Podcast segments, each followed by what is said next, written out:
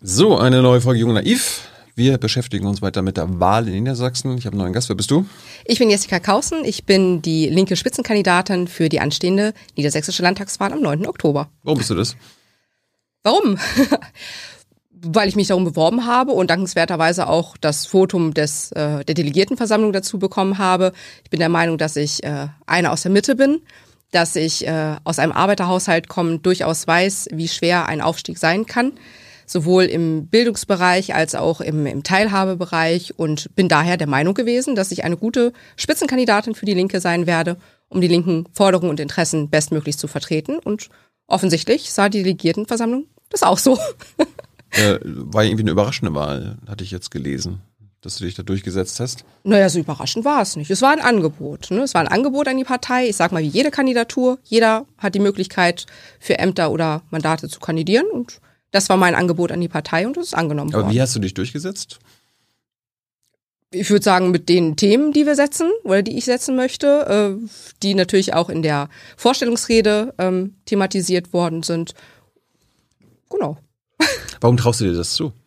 Ich traue mir das zu, weil ich weiß, wie ungerecht es sein kann, sowohl in Niedersachsen als auch in Deutschland, und dass wir nicht alle die gleichen Chancen haben. Und dass es sehr, sehr schwer ist, äh, eine Chancengerechtigkeit zu erkämpfen. Da ich selber aus einer Arbeiterfamilie komme, weiß ich das sehr, sehr wohl, wie der Ablauf ist. Und von daher kenne ich sowohl die Probleme der Menschen und äh, bin auch der Meinung, dass wir als Partei Lösungen für diese Probleme haben. Mhm. Und genau das möchte ich unter die Menschen bringen. Du sagst, du kommst aus einer Arbeiterfamilie. Was heißt das? Das heißt, mein Papa ist kaufmännische Angestellte, meine Mama ist Hausfrau.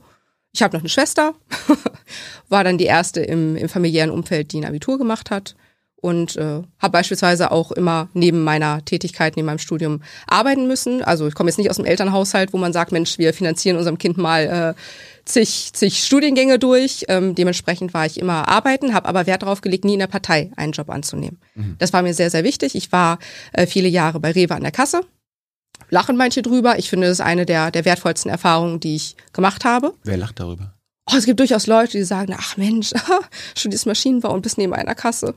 Das ist ja lächerlich. Also es gibt durchaus Leute, die einem so begegnen. Ich finde, das ist das Wertvollste, was man äh, gelernt hat, muss ich ganz ehrlich sagen.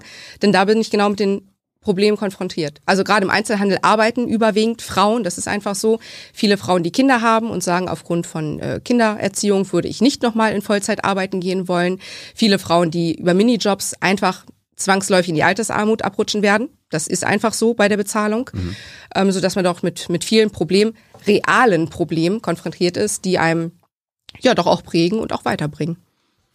Wo, wo bist denn, du kommst aus Niedersachsen, ne? Ja. Gebürtig. Genau. Wo, wo, wo kommst du daher? Wie bist du aufgewachsen? Äh, ich komme aus Laatzen, das ist quasi im Umland von Hannover. Man glaubt ja immer, Hannover ist nur die Innenstadt.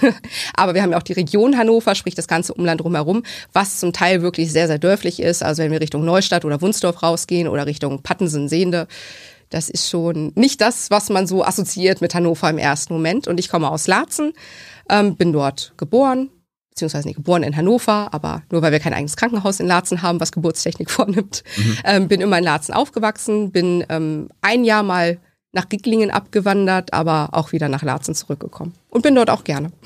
Äh, bist du auch schon früh politisch äh, geworden in deiner Jugend oder so? Nein, also ich war immer politisch interessiert, habe mich aber nie einer Partei angehörig gefühlt, bis zu einer Podiumsdiskussion kurz vorm Abitur, wo es dann Äußerungen gab, wo ich dachte, das ist ist das die allgemeine Meinung? Es muss auch irgendwie noch andere Gegenpole dazu geben. Also ich war über manche Einse über manche ähm, Ansätze, beispielsweise auch Afghanistan-Einsatz, was damals ja aktuell war, so schockiert, dass ich dachte, okay, es, es muss noch Leute geben, die ein anderes Bild vertreten und wusste aber gar nicht, wo ich politisch hingehöre, ehrlich gesagt. Und dann habe ich echt ein halbes Jahr erstmal Parteiprogramme gelesen, um überhaupt den Ort zu finden, wo ich mich am meisten aufgehoben fühle. Du liest dafür Parteiprogramme? Ja, ich wusste nicht, äh, wie ich den Anschluss finde und habe erstmal gelesen, okay, wofür stehen die einzelnen Parteien, was wollen sie überhaupt? Und dann bin ich letztendlich bei der Linken geblieben. Gab es noch andere Möglichkeiten irgendwie? Ja, also man muss ganz klar die sagen. Die Grünen, die SPD. Ja, also man muss sagen, ich bin ja bei den Linken eher äh, Reformer orientiert. Ich gehöre ja dem Forum Demokratischer Sozialismus an, sprich eher reformerlastig. Mhm. Und natürlich war schon die Abwägung äh, SPD, Grüne, Linke, das war schon der Bereich, wo man dann wusste, okay, da geht man konkreter hin. Und warum, warum dann nicht SPD oder Linke äh, oder Grüne? Äh, weil die SPD mir einfach nicht weit genug geht mit ihren Forderungen. Also gerade was bei der Agenda 2010 passiert ist, ist, glaube ich, ähm, für die Menschen in Deutschland schon ein, ein hartes Brot gewesen. Mhm. Und äh, das war für mich einfach nicht weitgehend genug. Auch gerade, ähm, wenn es um Kriegseinsätze oder ähnliches geht, war das nicht die Partei, wo ich mich zu Hause gefühlt habe.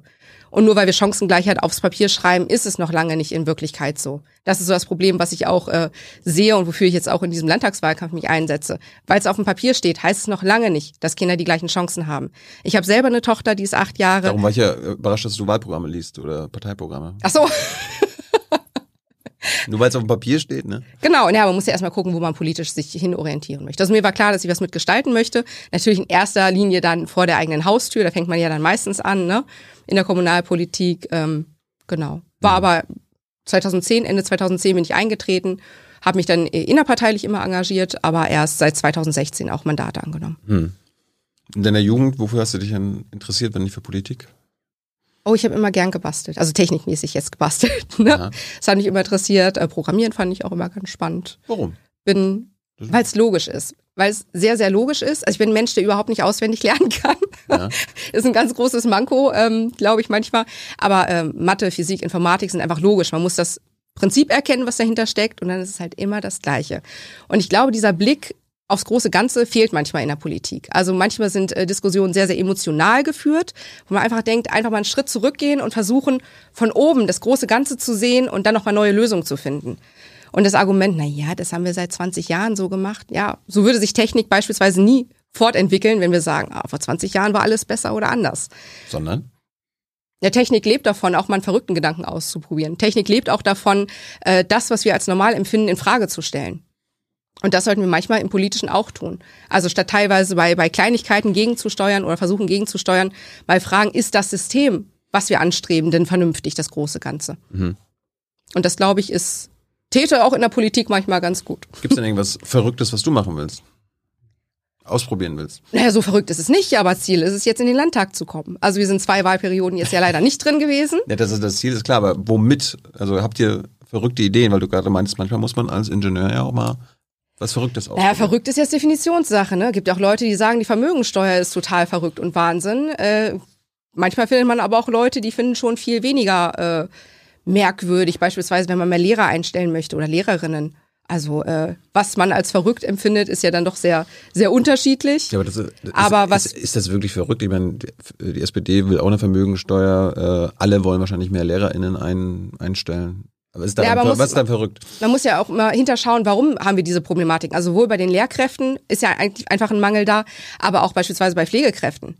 Wenn ich die Leute scheiße bezahle, dann ist es doch klar, dass keiner mehr diesen Job ausüben möchte. Wenn ich diesen Menschen keine Form von Wertschätzung entgegenbringe. Denn die meisten, die man fragt, denen geht es ja gar nicht nur um die Bezahlung, sondern es ist eine Form von Wertschätzung, dass sie vernünftige Schichtpläne haben möchten, dass sie vernünftige Arbeitszeiten haben möchten. Und damit meine ich nicht, dass eine Krankenschwester nicht bereit ist, eine Nachtschicht zu machen, sondern dass aufgrund von Personalausfall immer wieder Schichten und Stunden drangehangen werden, sodass die ganzen Pflegepläne eigentlich äh, komplett für die Tonne sind. Mhm. Ähm, da muss man doch ansetzen. Und da bringt es doch nichts zu sagen, okay, wo zaubern wir uns jetzt aus dem Hut noch äh, eine dritte, vierte, fünfte Pflegekraft her?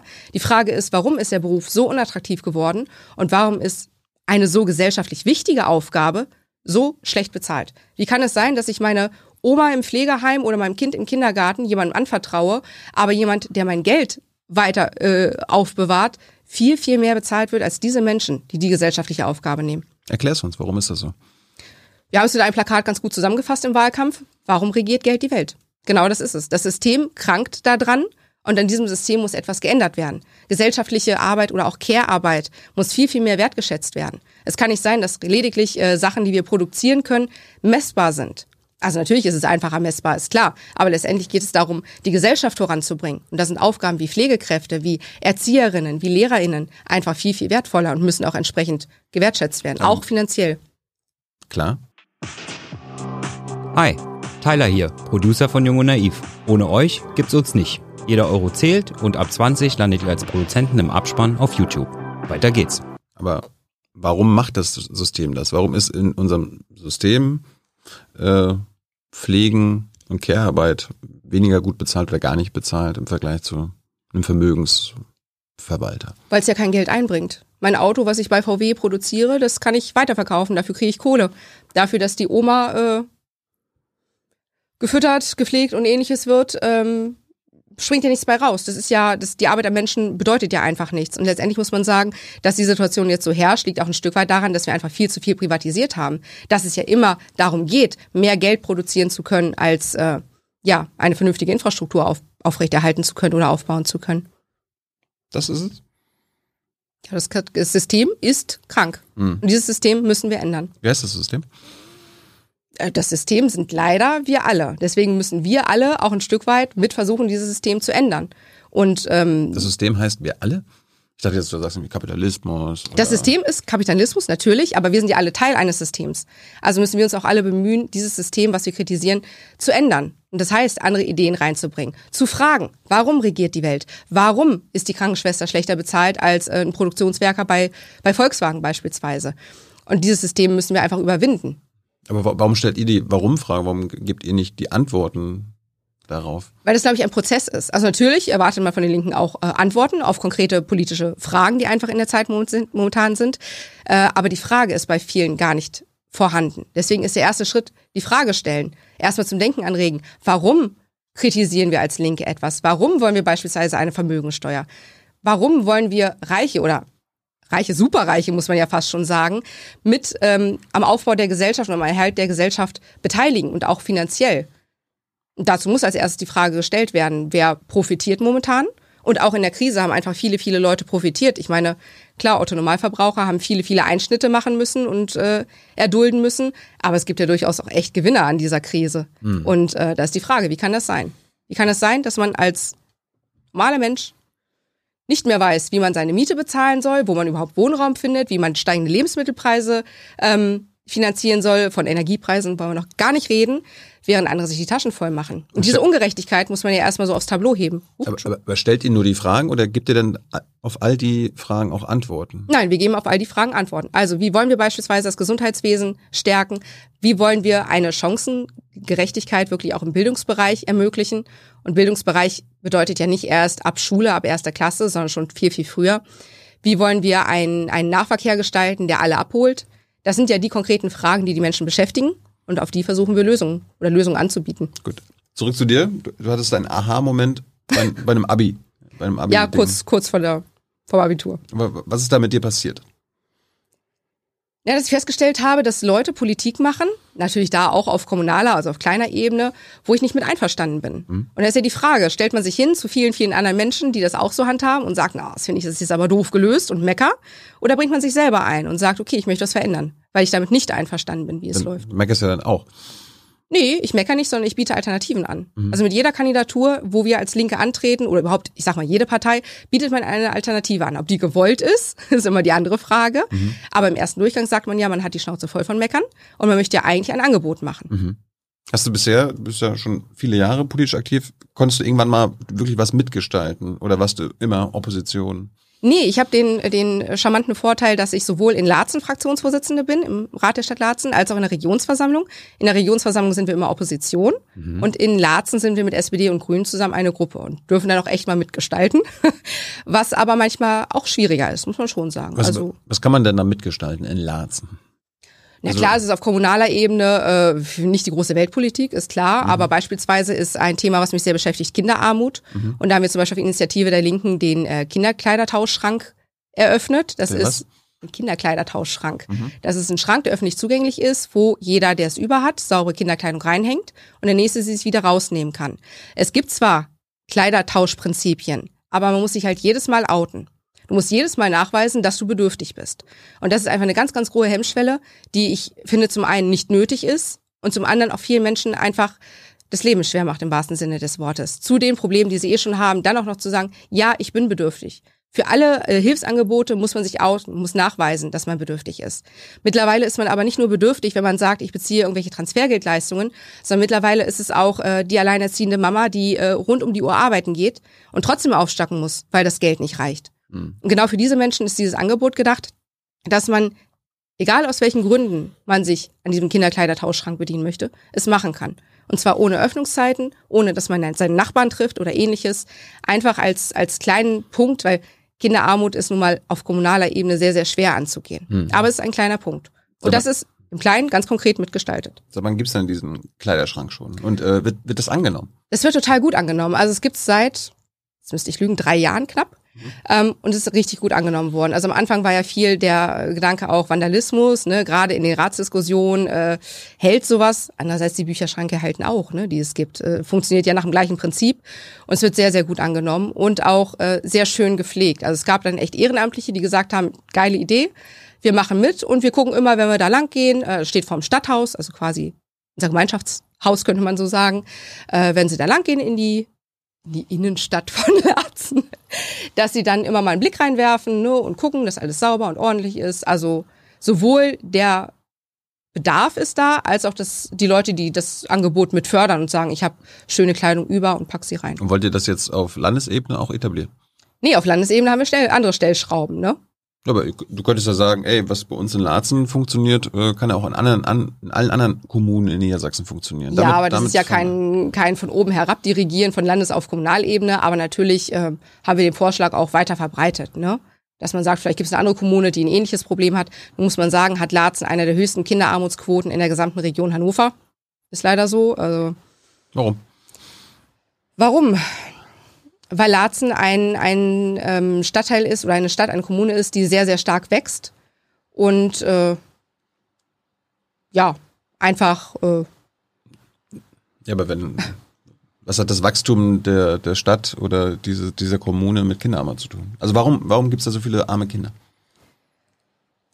Weil es ein Zustand ist, der in Laatzen leider so ist. Also der ist jetzt nicht erst seit gestern, dass man sagt, Mensch, wir hatten jetzt irgendwie mega immensen Zuzug und auf einmal haben wir eine hohe Kinderarmutsquote, sondern Laatzen ist halt einfach als Kommune so ein Stück weit prädestiniert leider dafür. Gibt ja immer. Ähm, Warum? Naja, ich sag mal so, als, als Normalmensch kann ich mir eine Miete in der Innenstadt kaum noch leisten. Also werde ich immer weiter ins Umland getrieben natürlich, lege aber natürlich Wert darauf, dass ich im Umland zumindest noch eine vernünftige Bahnanbindung habe Richtung City, um dort äh, ja, arbeiten, einkaufen und ähnliches gehen zu können. Und das ist natürlich ein Angebot, was dann auf Laatzen besonders zutrifft. Wir haben eine gute Infrastruktur, aber einigermaßen noch vorhandene Mieten, sodass gerade auch Familien dann äh, den Zuzug nach Laatzen wagen und wir dann natürlich dann da auch äh, ja, viel mehr Kinder haben. Also wir haben insgesamt recht viel Kinder und dann natürlich auch viel Kinder, die leider in, unter die Armutsquote fallen mhm. würden. Es gibt ja quasi keine armen Kinder, sondern nur kinderarme Eltern. Warum sind denn so viele Eltern bei euch so arm? Weil die keine Arbeit finden, weil die nur billige Jobs haben? Ich glaube, das ist eine Mischung aus beidem. Also ich hatte es ja vorhin schon gesagt, wie kann es sein, dass man äh, Vollzeit arbeitet und nicht die Chance hat, von diesem Geld zu leben? Also selbst wenn man Jobs hat, ist ja die Frage, wie bezahlt sind diese Jobs? Kann ich davon leben, geschweige denn ein Kind finanzieren? Also ich sage mal, das größte Armutsrisiko, was wir in Deutschland ja haben, ist, äh, wenn du dir ein Kind anschaffst. Muss man ja einfach mal so sagen. So, und natürlich, wenn das Geld für einen alleine schon nicht zum Leben reicht, obwohl man Vollzeit arbeitet, natürlich rutschen dann auch Kinder oder werden Kinder in diese Familienverhältnisse reingeboren. Mhm. Und ja, es gibt keine armen Kinder, aber eigentlich sind Kinder diejenigen, die die Armut am meisten ausbaden müssen. Denn das sind die, die von Anfang an eigentlich nicht die gleichen Chancen haben, die äh, beginnend im, in der Kita, beginnend in der Grundschule eigentlich äh, schon zum Teil abgehängt werden. Mhm. Das hast du gerade bei Larzens Innenstadt gelacht. Warum? Naja, Innenstadt hört sich jetzt so an, als ob wir jetzt hier die Megacity wären. Wir sind 40.000 Einwohner. Ne? Aber dadurch, dass wir auch ländlichen Raum haben, wie Ingeln-Össel so oder so, ist natürlich das Einkaufszentrum oder so in Latzenmitte halt quasi unsere Innenstadt. Habt ihr Industrie oder gibt's, wer ist der größte Arbeitgeber bei euch? Das Land, die Kommune oder? Wir haben einige großen Firmen gerade im, im Gewerbegebiet Reten Ost, die sich da auch zum Teil neu angesiedelt haben. Aber äh, ja. Hm weil wir gerade über Armut gesprochen haben, äh, warst du schon mal armutsbetroffen, arm? Ja, ich weiß durchaus, also ähm, wie es ist, wenn man kein Geld hat. Ja. Also äh, spätestens im Studium äh, gab es zwar damals auch schon BAföG, hat aber damals auch schon nicht gereicht. Ich habe immer neben dem Studium gearbeitet, viele, viele Jahre, um überhaupt das Studium finanzieren zu können. Ich glaube, das ist auch ein großes Problem, was Studentinnen haben, wenn man keine Eltern hat, die diesen finanziellen Background haben. Mhm. Man sieht es ja auch, dass bei Akademikerfamilien viel, viel mehr Kinder, fast 80 Prozent, auch einen akademischen Weg einschlagen. In Arbeiterfamilien sind es äh, etwas über 20 Prozent. Das zeigt ja schon ganz deutlich, dass diese Chancengleichheit auf dem Papier halt nicht äh, besteht. Und äh, ja, da muss man schon sehr sparsam sein, wenn die nächsten Studiengebühren, die es damals ja noch gab, anstanden oder irgendwelche Literatur gekauft werden muss, dann stellt man schon mal fest, dass die achten, acht, neun Tage im Monat, die letzten, halt Nudeln mit Ketchup gegessen werden. Ja. Deswegen weiß ich auch zum Beispiel, was eine Packung Butterkäse oder ähnliches kostet. Ich fand das in Wahlkämpfen bisher schon teilweise sehr, sehr phänomenal, wie Leute, die äh, wahrscheinlich im Leben noch nie gespart haben, einem dann erzählen, oder auch jetzt bei den Energiepreisen, wo man alles sparen kann. Also nie gleichzeitig heizen und lüften, ist ja schon mal die Erkenntnis überhaupt. Äh, Waschlappen statt Duschen, das sind dann Tipps gerade von Leuten, die so viel Kohle verdienen, die haben im Leben noch nie gespart. Und geben anderen Leuten, die ähm, seit Jahren versuchen, über die Runden zu kommen, äh, irgendwelche tollen äh, Spartipps. Musst du aktuell sparen? Du bist ja jetzt ja nicht im Landtag. Du hast kein äh, si sicheres Einkommen, schätze ich mal. Na, ich bin nicht im Landtag, nee, schön Ja. wär's, ne? Aber nee, Aber bin du ich bist, nicht. bist nicht mehr arm heutzutage. Also ich muss schon auch darauf achten mit meiner Tochter. Ich habe eine Tochter, die ist acht Jahre. Also selbstverständlich äh, habe ich wie alle Sorgen mittlerweile vor der, der Gaspreisrechnung. Äh, Rechnung. Natürlich macht man sich darüber Gedanken, wenn man mit der Kleinen einkaufen geht und sieht, Lebensmittel werden alle teurer. Ich sag mal so das typische Beispiel, eine Flasche Sonnenblumenöl bei Aldi, äh, 4,99. Das ist ja, da reden wir ja bald schon über Luxusgüter, muss man immer ganz klar sagen. Ähm, ich komme mit ihr über die Runden, da schon, aber natürlich ähm, muss man schon als Familie immer gucken, ne, wo, wie es, wie es weitergeht. Und ich glaube, das ist auch gerade, warum diese Thematik momentan sehr aktuell ist, dass es eben nicht mehr nur die Leute sind, die wir vorher als arm deklariert haben. Also arm ist ja sowieso immer so ein Begriff, ähm, den finde ich teilweise sehr, sehr schwierig. Ähm, Warum? weil ich glaube, keinen, den du fragen würdest, würde sagen, ja, ich bin arm. Das würde, glaube ich, keiner machen. Das ist vielleicht ein Problem. Dass wir uns, dass wir da das verklären. Weil Reiche würden sie auch nie als reich bezeichnen. Guck dir Friedrich Merz an. Ja gut, vielleicht, aber vielleicht sollten wir deswegen, das mal wieder ein bisschen etablieren. deswegen müssen wir schon klar machen, ab wann ist man arm, beziehungsweise ist man armutsgefährdet. Also es geht ja nicht nur um Armutsbetroffene, sondern auch um diejenigen, die armutsgefährdend sind. Und da spricht man ja davon, dass ähm, das Einkommen 60 Prozent oder weniger vom Durchschnittseinkommen ist. Dann gilt man ja als armutsgefährdet. Und Und das trifft einfach mittlerweile so, so viele Leute, weil es eben nicht mehr nur der Transfergeldempfänger ist, weil es eben nicht nur jemand ist, der, der zum Mindestlohn arbeitet, sondern Leute, die teilweise als Familie doch eigentlich ein vernünftiges Einkommen haben, aber Miete, Strom, Lebensmittel, dieses Einkommen einfach auffressen.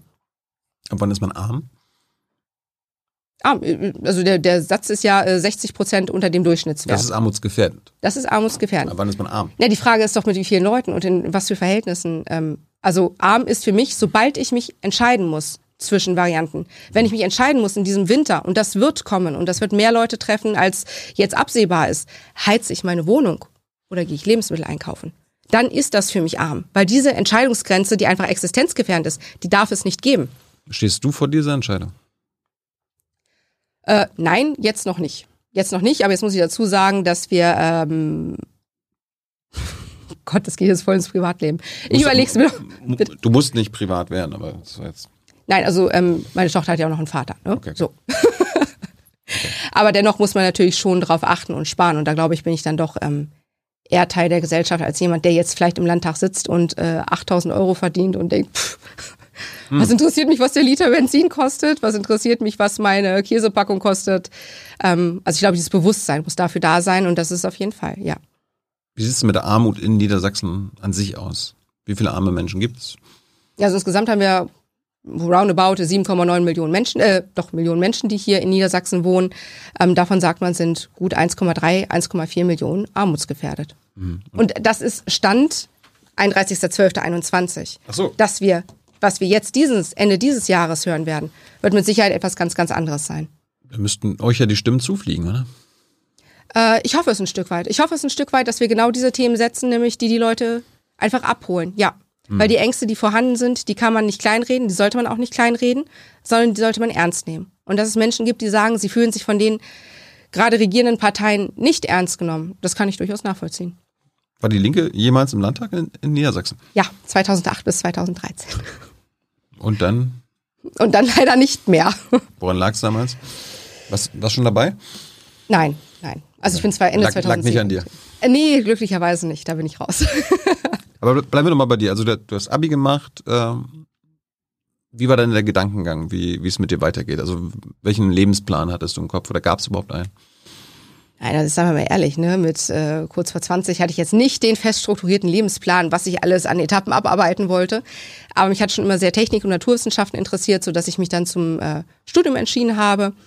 Ähm, Warum, Genau. warum Maschinenbau? Warum nicht irgendwie Mathematik, Informatik? Ja, ich habe zwischendurch, ich habe zwischendurch auch mal gewechselt. Also es fing eigentlich mal an mit Physik, ging auch mal über Elektrotechnik und ist Ah, bei ja. Maschinenbau hängen geblieben.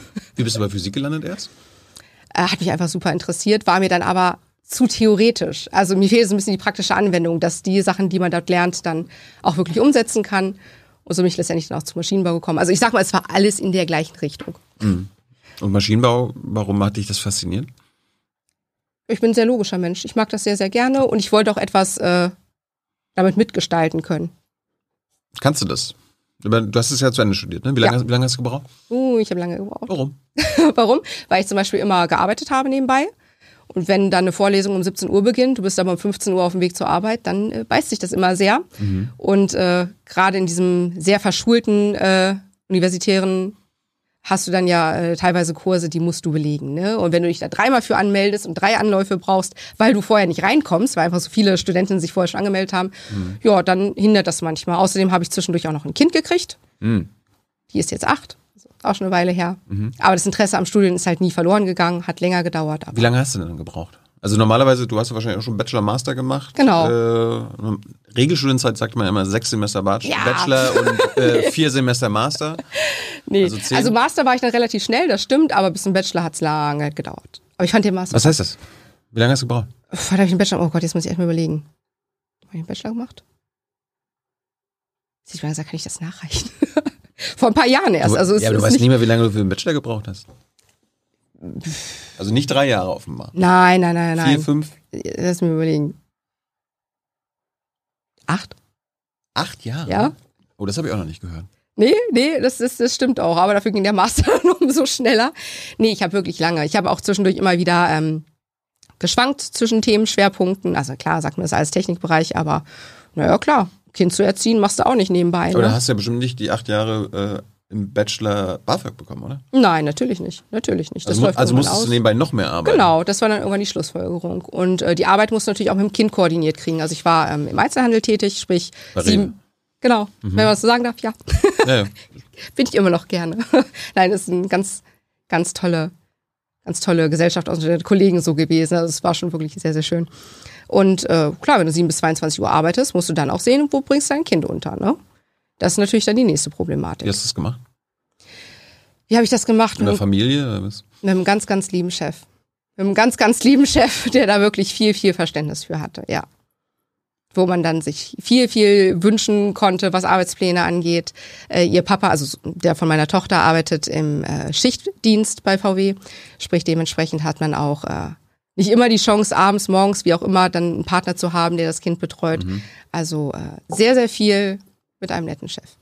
Und natürlich auch Familie, die im Notfall einspringt, ne? das ist ganz klar. Was hat dich an deinen Arbeitsbedingungen an der Kasse im, im Rewe geärgert? Was muss sich ändern? geärgert, Also, dass es gar keine Wertschätzung für die Kolleginnen gibt, dass es teilweise äh, Leute gibt, die mit diesen Menschen an der Kasse oder auch überhaupt im Einzelhandel umspringen, als ob es Menschen in anderer Klasse wären. Das fällt mir ganz, ganz stark auf. Das hatte ich aber auch, muss ich jetzt echt mal erzählen, vor einer Woche hatte ich, oder anderthalb Wochen hatte ich eine Podiumsdiskussion. Da saß mir auch jemand gegenüber, der meinte, ja, ja, Pflegekräfte, die brauchen nicht besser bezahlt werden. Die bringen ja nichts, die leisten ja nichts Wer sagt das? hat mir einer bei dieser Podiumsdiskussion dann entgegengebracht, wo ich dachte, oh mein Gott, gleich springe ich dem Mann an den Hals, ne? Weil ich glaube, das sind Berufe, die ähm, sehr, sehr körperlich anstrengend sind. Glaubt man auch im Einzelhandel nicht. Aber wenn du so eine Riesenpalette Kaugummi ausgepackt hast, wirst du das anders sehen. Wirklich? Ja, ohne Witz. Von Dosen oder Getränken mal ganz zu schweigen. Also du weißt wirklich nach acht Stunden da sehr gut, was du getan hast. Und wenn dann äh, null Wertschätzung an der Kasse entgegenkommt, auch gegenüber Kollegen, dann finde ich das sehr, sehr schlimm. Und was ich noch schlimmer finde, dass diese Kolleginnen und Kollegen dort jeden Tag sitzen, sich echt bemühen, dafür eigentlich nicht leben können. Woher kommt die mangelnde Wertschätzung der Kunden?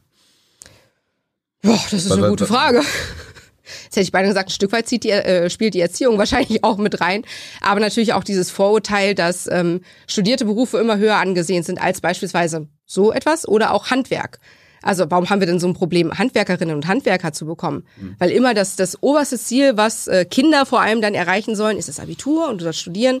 Dass wir aber eigentlich als Gesellschaft von, von ganz anderen Berufen leben und darauf aufbauen können. Daran denken die wenigsten.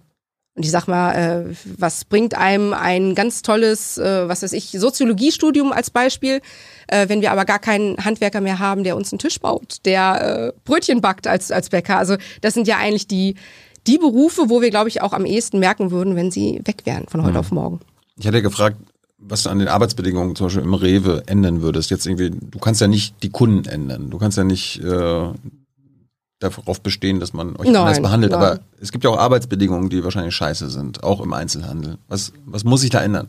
Langfristig, mittelfristig? Die Bezahlung. Die Bezahlung ist das A und O und die Personalausstattung. Aber ich muss ja sagen, ich habe da wirklich Glück gehabt mit, mit meinem Arbeitgeber, dass das wirklich äh, gut funktioniert hat. Wenn ich woanders einkaufen gehe, denke ich allerdings, äh, was sollen die Leute noch alles machen? Zwischen Brötchen aufbacken und Kasse machen und sauber machen und Obst einräumen und ich weiß nicht was.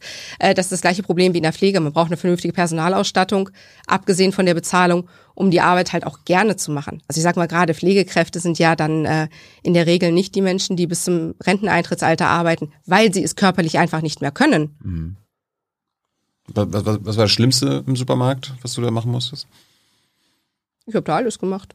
Ja, ich glaube auch nicht, dass man sich dafür irgendwas zu fein sein sollte. Also ich habe Kasse gemacht, ich habe, wenn Samstagabend die ersten Betrunkenen kamen und Bierflaschen fallen gelassen haben, auch Bier aufgewischt. Ich habe alles gemacht und ich finde das auch gut so. Und ich glaube, dass das auch äh, etwas ist, was einen sehr prägt. Hast du nur einen Mindestlohn verdient oder wa- was verdient man da? Naja, knapp drüber, aber. Knapp drüber. Wenn du da Vollzeit gearbeitet hättest, hättest du davon leben können, als Nein. alleinerziehende nein, Mutter. nein. Da hätte ich nicht mal alleine leben von können. Was? Naja, äh, wenn du die Mieten dazu anguckst, wir gehen ja immer davon aus, was verdienst du? Die Frage ist ja aber auch, was musst du für deine Miete blechen? Lebensmittel, alles Mögliche. Da ist ein Kind noch nicht mal großartig mit. Aber wie kann das sein, dass äh, du Vollzeit arbeitest bei einem großen, bei einer großen Supermarktkette und dann davon nicht leben kannst? Ja, aber genau das ist das Problem, was wir doch haben im System. Wieso arbeitet jemand in Vollzeit und kann trotzdem davon nicht leben? Wie viele Leute davon aufstocken müssen, weil sie von dem Geld, was sie erarbeitet haben, nicht leben können. Hättest du deinen super Chef nicht einfach sagen können, du, ich arbeite hier Vollzeit, ich bin alleinerziehende Mutter und ich kann von dem Geld nicht leben. Gib mir einfach mehr Geld.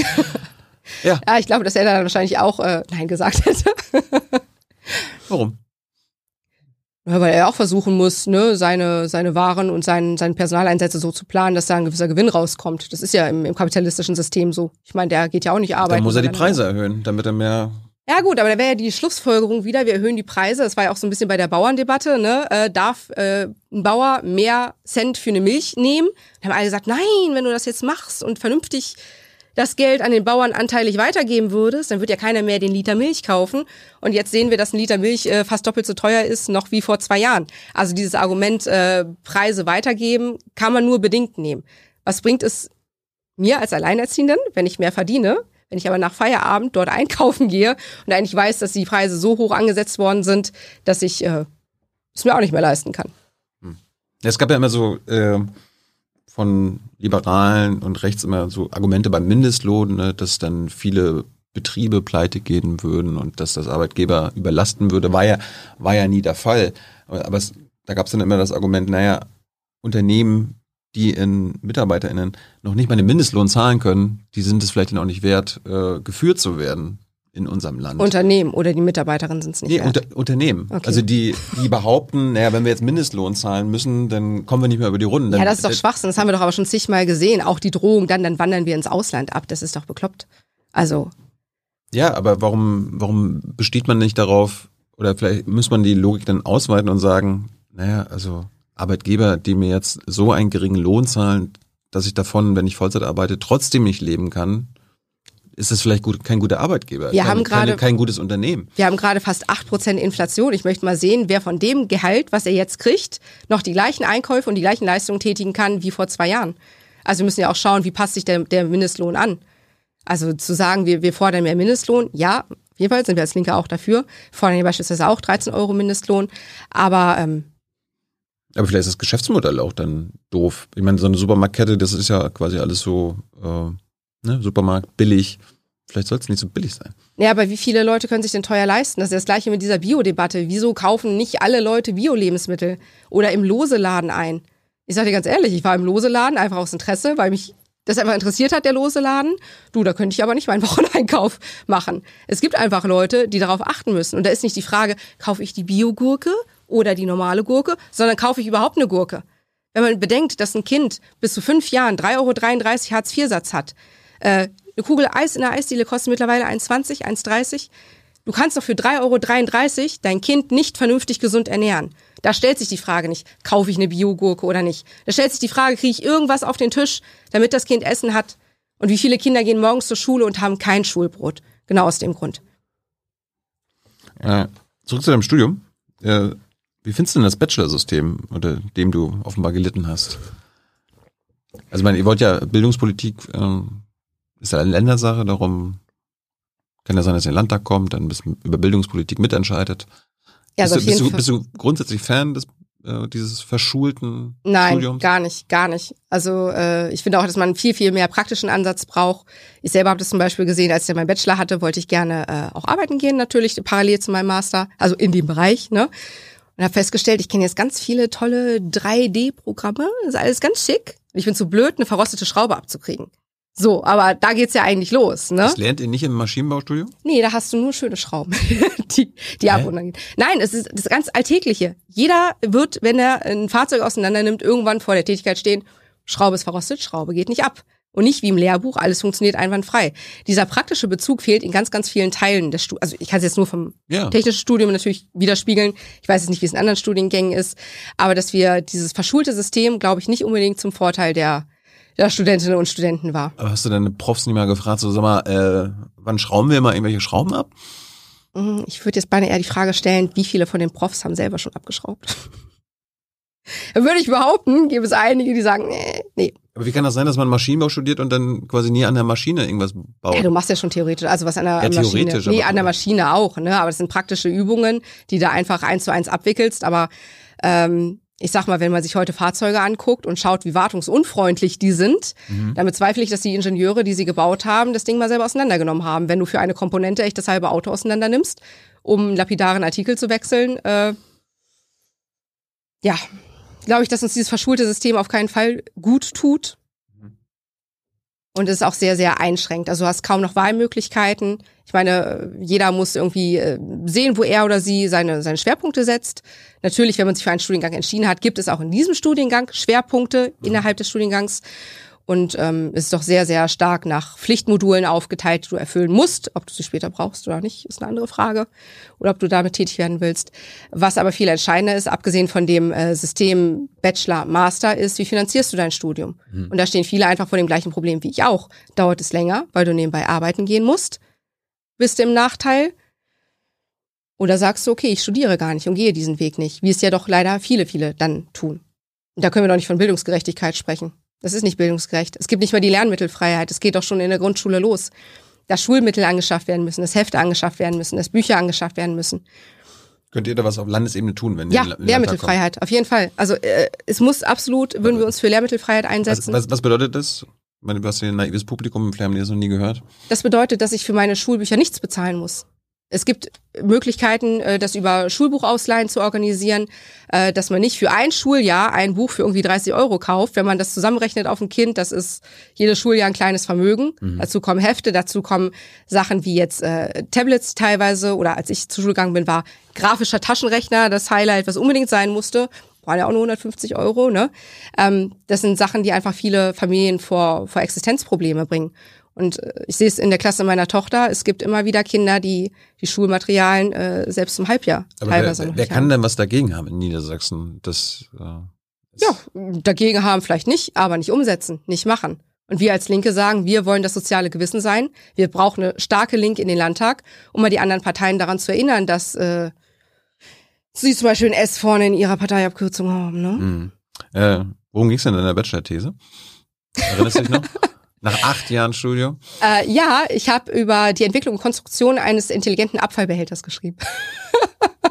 Und? Er, erzähl mal. Ich fand die geil. Ein Ähm, intelligenter Abfallbehälter. Genau, genau. Es gibt ja verschiedene ähm, Modelle bereits, also diese Smart Waste. Einmal, also intelligente Abfallbehälter, äh, die melden sich zum Beispiel, wenn sie voll sind. Die Okay. melden sich, wenn sie voll sind, weil bisher ist es ja so, dass du mit deinem Müllwagen da einmal ganz rumfährst und du fährst die ganze Route ab. Ob du da was abholst, ob der Mülleimer vor einer Woche schon übergelaufen ist oder der zweite gar nicht im Nutzen ist, ist egal. Die werden immer in der gleichen Route abgeholt. Und die intelligenten Abfallbehälter melden sich dann und sagen, hey, ich bin voll oder ich bin fast voll oder hey, bei mir klemmt was. Und das ist ja ein recht aufwendiges System und auch recht teuer, weil es davon noch nicht so viele Firmen gibt. Und man kann es aber als Prototyp ganz, ganz günstig nachbauen. Also ich habe ihn auch wirklich selber nachgebaut und auch selber programmiert. Hast du einen zu Hause? Ja, Wirklich? habe ich, genau, habe ich mit meiner aber- Tochter aber gebastelt. Wem, wem nützt das?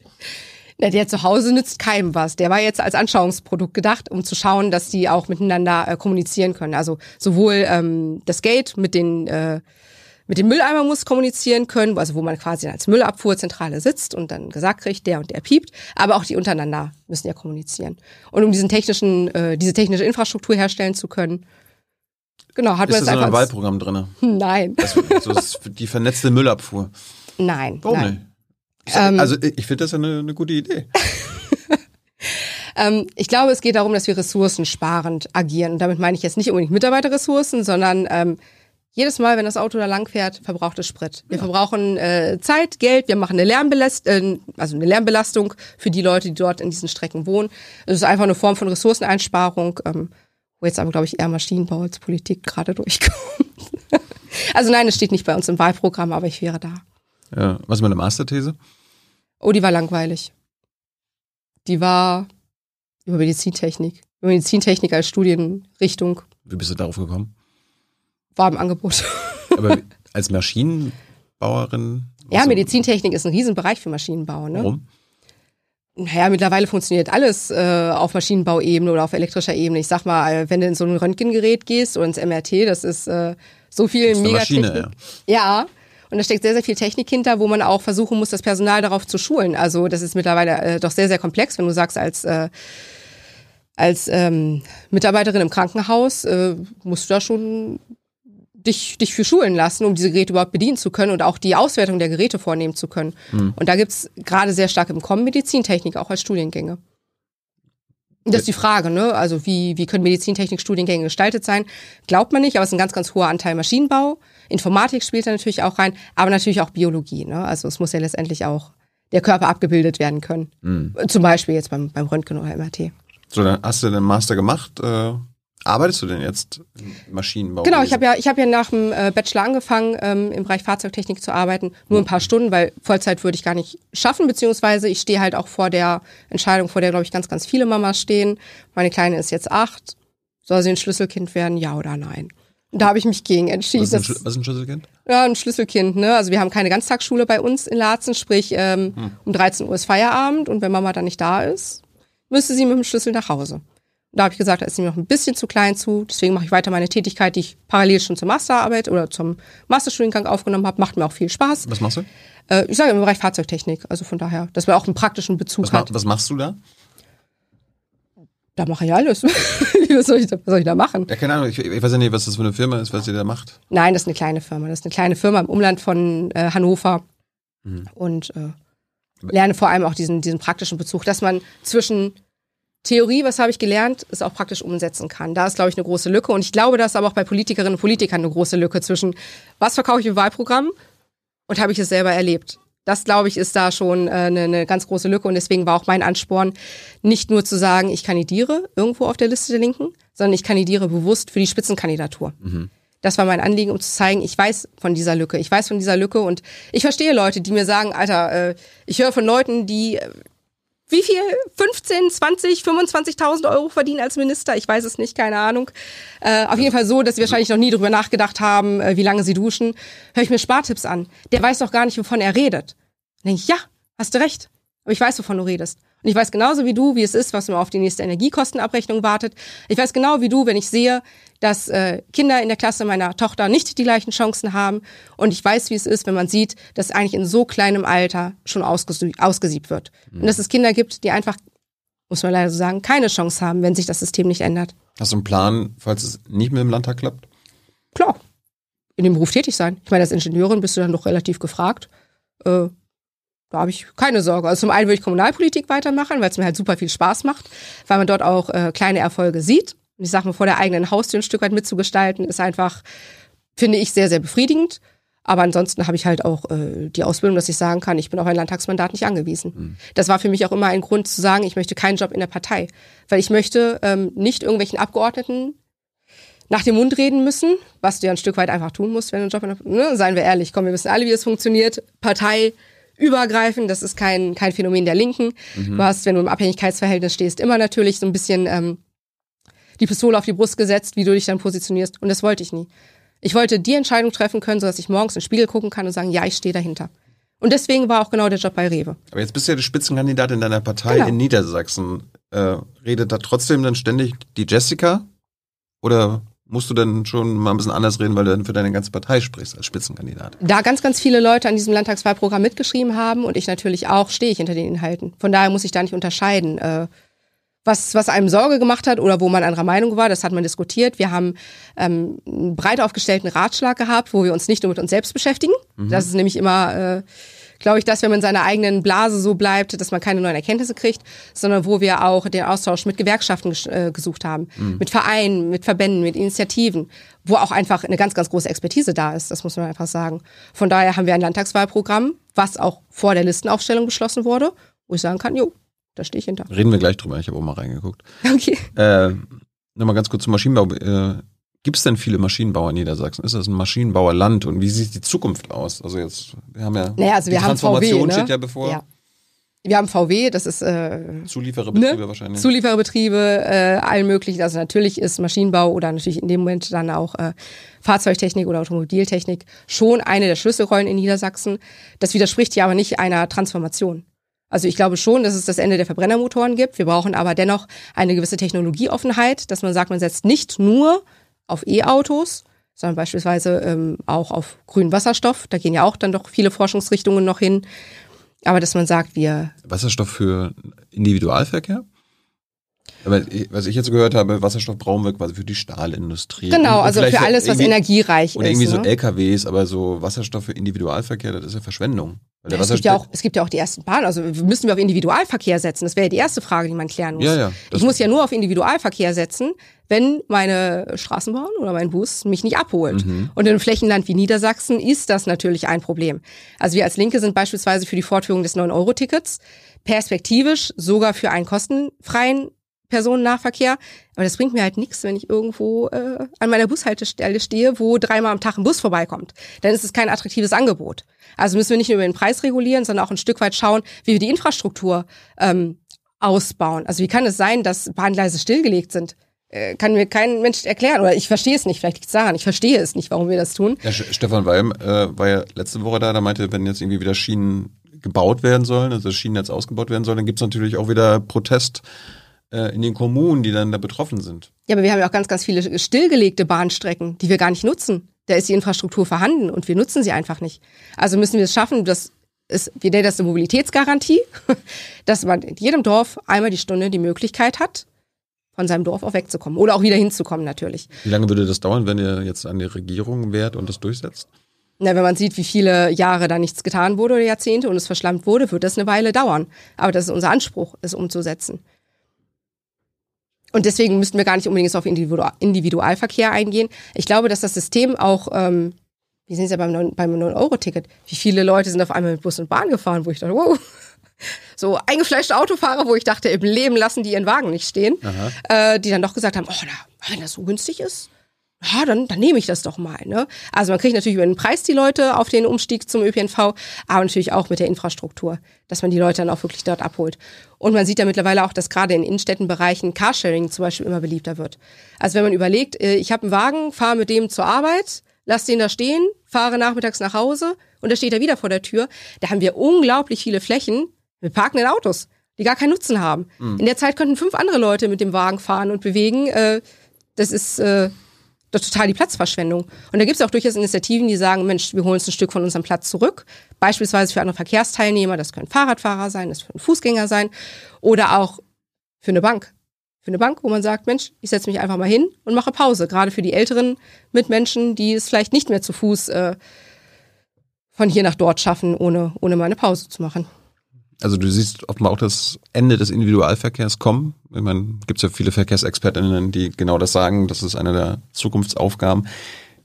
Es ist interessant für Niedersachsen, weil da wird sich die Autoindustrie, die Zulieferer ja massiv gegen wehren, weil wenn sie dann nicht mehr jeden, jedes Jahr 10 Millionen Autos verkaufen können, sondern nur einen Bruchteil davon, weil es die nicht mehr braucht, das würde doch eine, eine riesige Krise für diese Unternehmen und für die Wirtschaft Nummer, den Wirtschaftsfaktor Nummer eins in Niedersachsen bedeuten.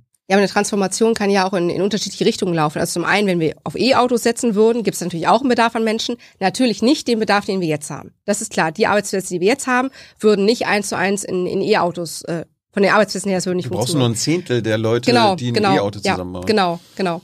Aber wir würden jetzt zum Beispiel viel, viel mehr den Verkehr auf die Schiene bringen. Also wie muss es denn sein, dass, äh, bin jetzt gerade gekommen, sich LKWs gesehen, äh, alle möglichen Güter über LKWs transportiert werden müssen. Wir müssen nicht nur die Menschen wieder auf die Schiene bringen, wir müssen auch die Güter wieder über die Schiene bringen. Und da brauchen wir die Leute, die zum Beispiel auch jetzt in der Autoindustrie sind. Also die können wir ja durchaus gebrauchen. Ist ja nicht so, dass man sagt, äh, ne? Aber wie? Wie? Mit, mit, mit äh, Qualifikationsmaßnahmen zum Beispiel. Da ist ganz viel Know-how vorhanden, was wir einfach im Schienenbauwesen auch benötigen. Also klar, sagen wir, das eine ist das Auto, das andere ist ein Zug, aber rein technisch gibt es auch da, da viele Komponenten, wo man sagt, man kann die Leute dort, dort abholen, qualifizieren und dort wieder einsetzen. Und seien wir mal ehrlich, ich glaube, keiner äh, ist wie vor, keine Ahnung, 50 Jahren mal angefangen in seinem Beruf, arbeitet 40, 50 Jahre durch und ist in der gleichen Position wie vorher.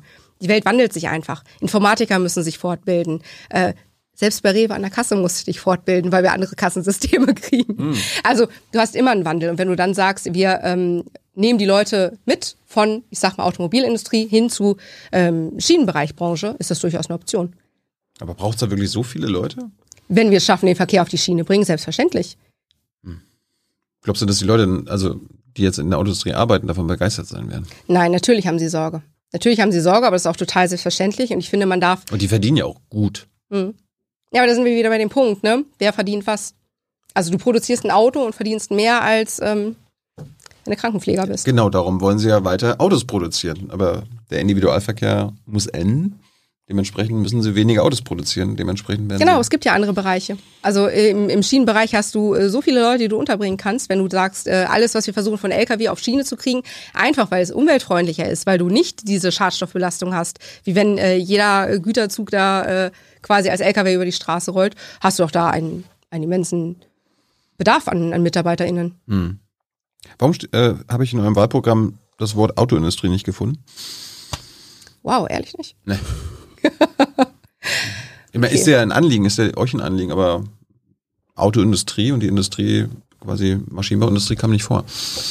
Okay, Volkswagen auch nicht? Als äh, Spezifizierung? Nach Volkswagen habe ich jetzt nicht gesucht. Also ich bin mir schon sicher, dass wir diesen Transformationsprozess auf jeden Fall angesprochen haben. Wenn es vielleicht auch nicht als Automobilindustrie, dass wir auf jeden Fall den Transformationsprozess angesprochen haben. Denn ähm, da gibt es ja auf jeden Fall viel, viel Bedarf und was man auch aus linker Sicht dagegen steuern kann.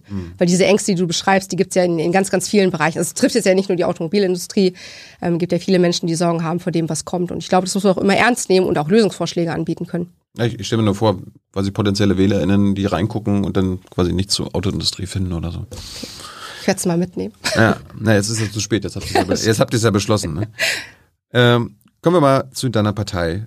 Ähm, 2017, bei der letzten Landtagswahl, habt ihr den Einzug in den Landtag knapp verpasst mit 4,6 Prozent. Ne? Ja. Mittlerweile ist die Not, ja nicht nur in Niedersachsen, sondern, bei vielen anderen Menschen viel größer und trotzdem sieht es jetzt nicht danach aus, als ob ihr euer Ge- Ergebnis verbessert. Wie kommt das?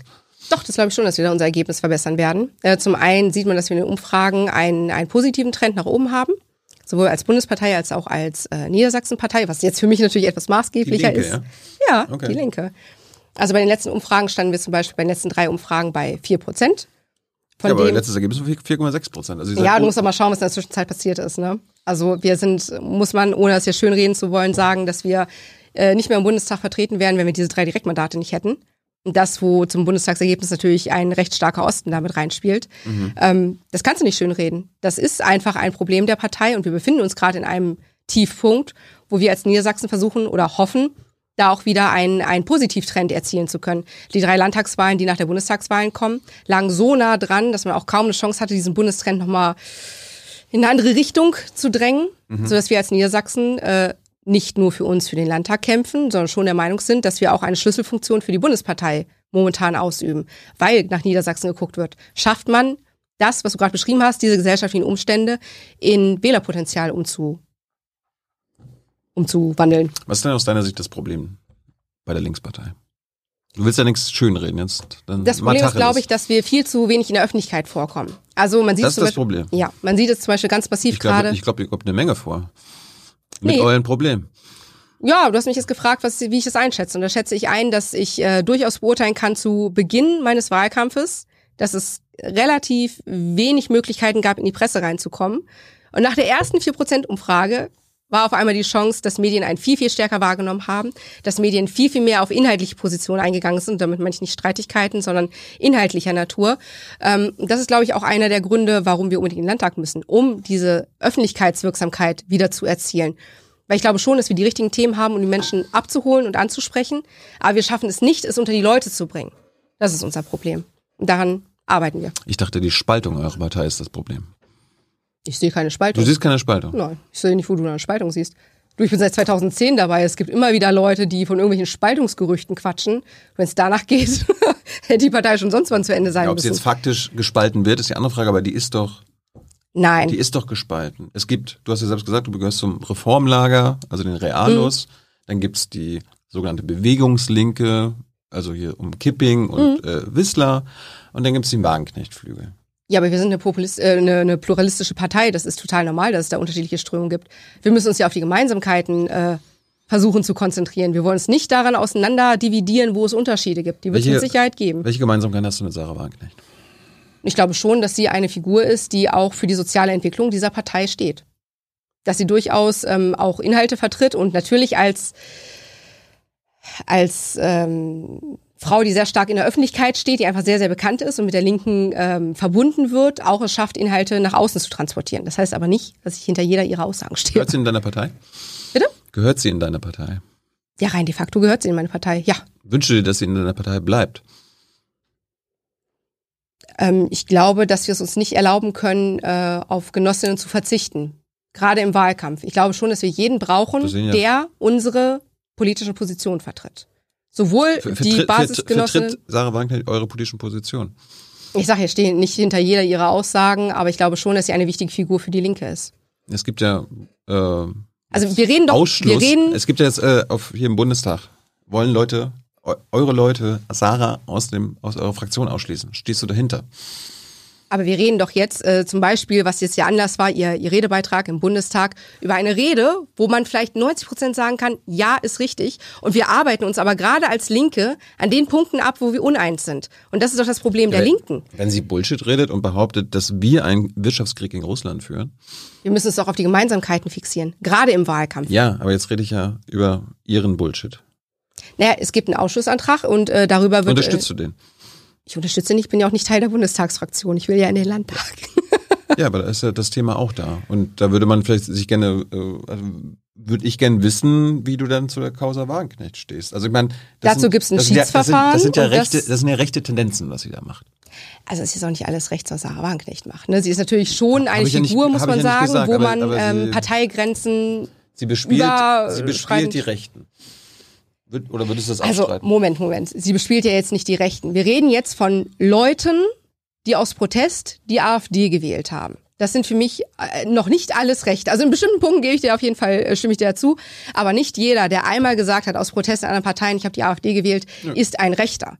So. Und dass man versucht, gerade als Linke zu sagen, es gibt eine Alternative. Ihr müsst keine rechten Rattenfänger wählen, um auf euren Protest aufmerksam zu machen. Das ist doch eine der wichtigen zentralen Funktionen als Linke. Und da hat die Linke auch ein Stück weit versagt. Wir haben äh, leider nicht geschafft, diesen Protest auf uns zu fixieren.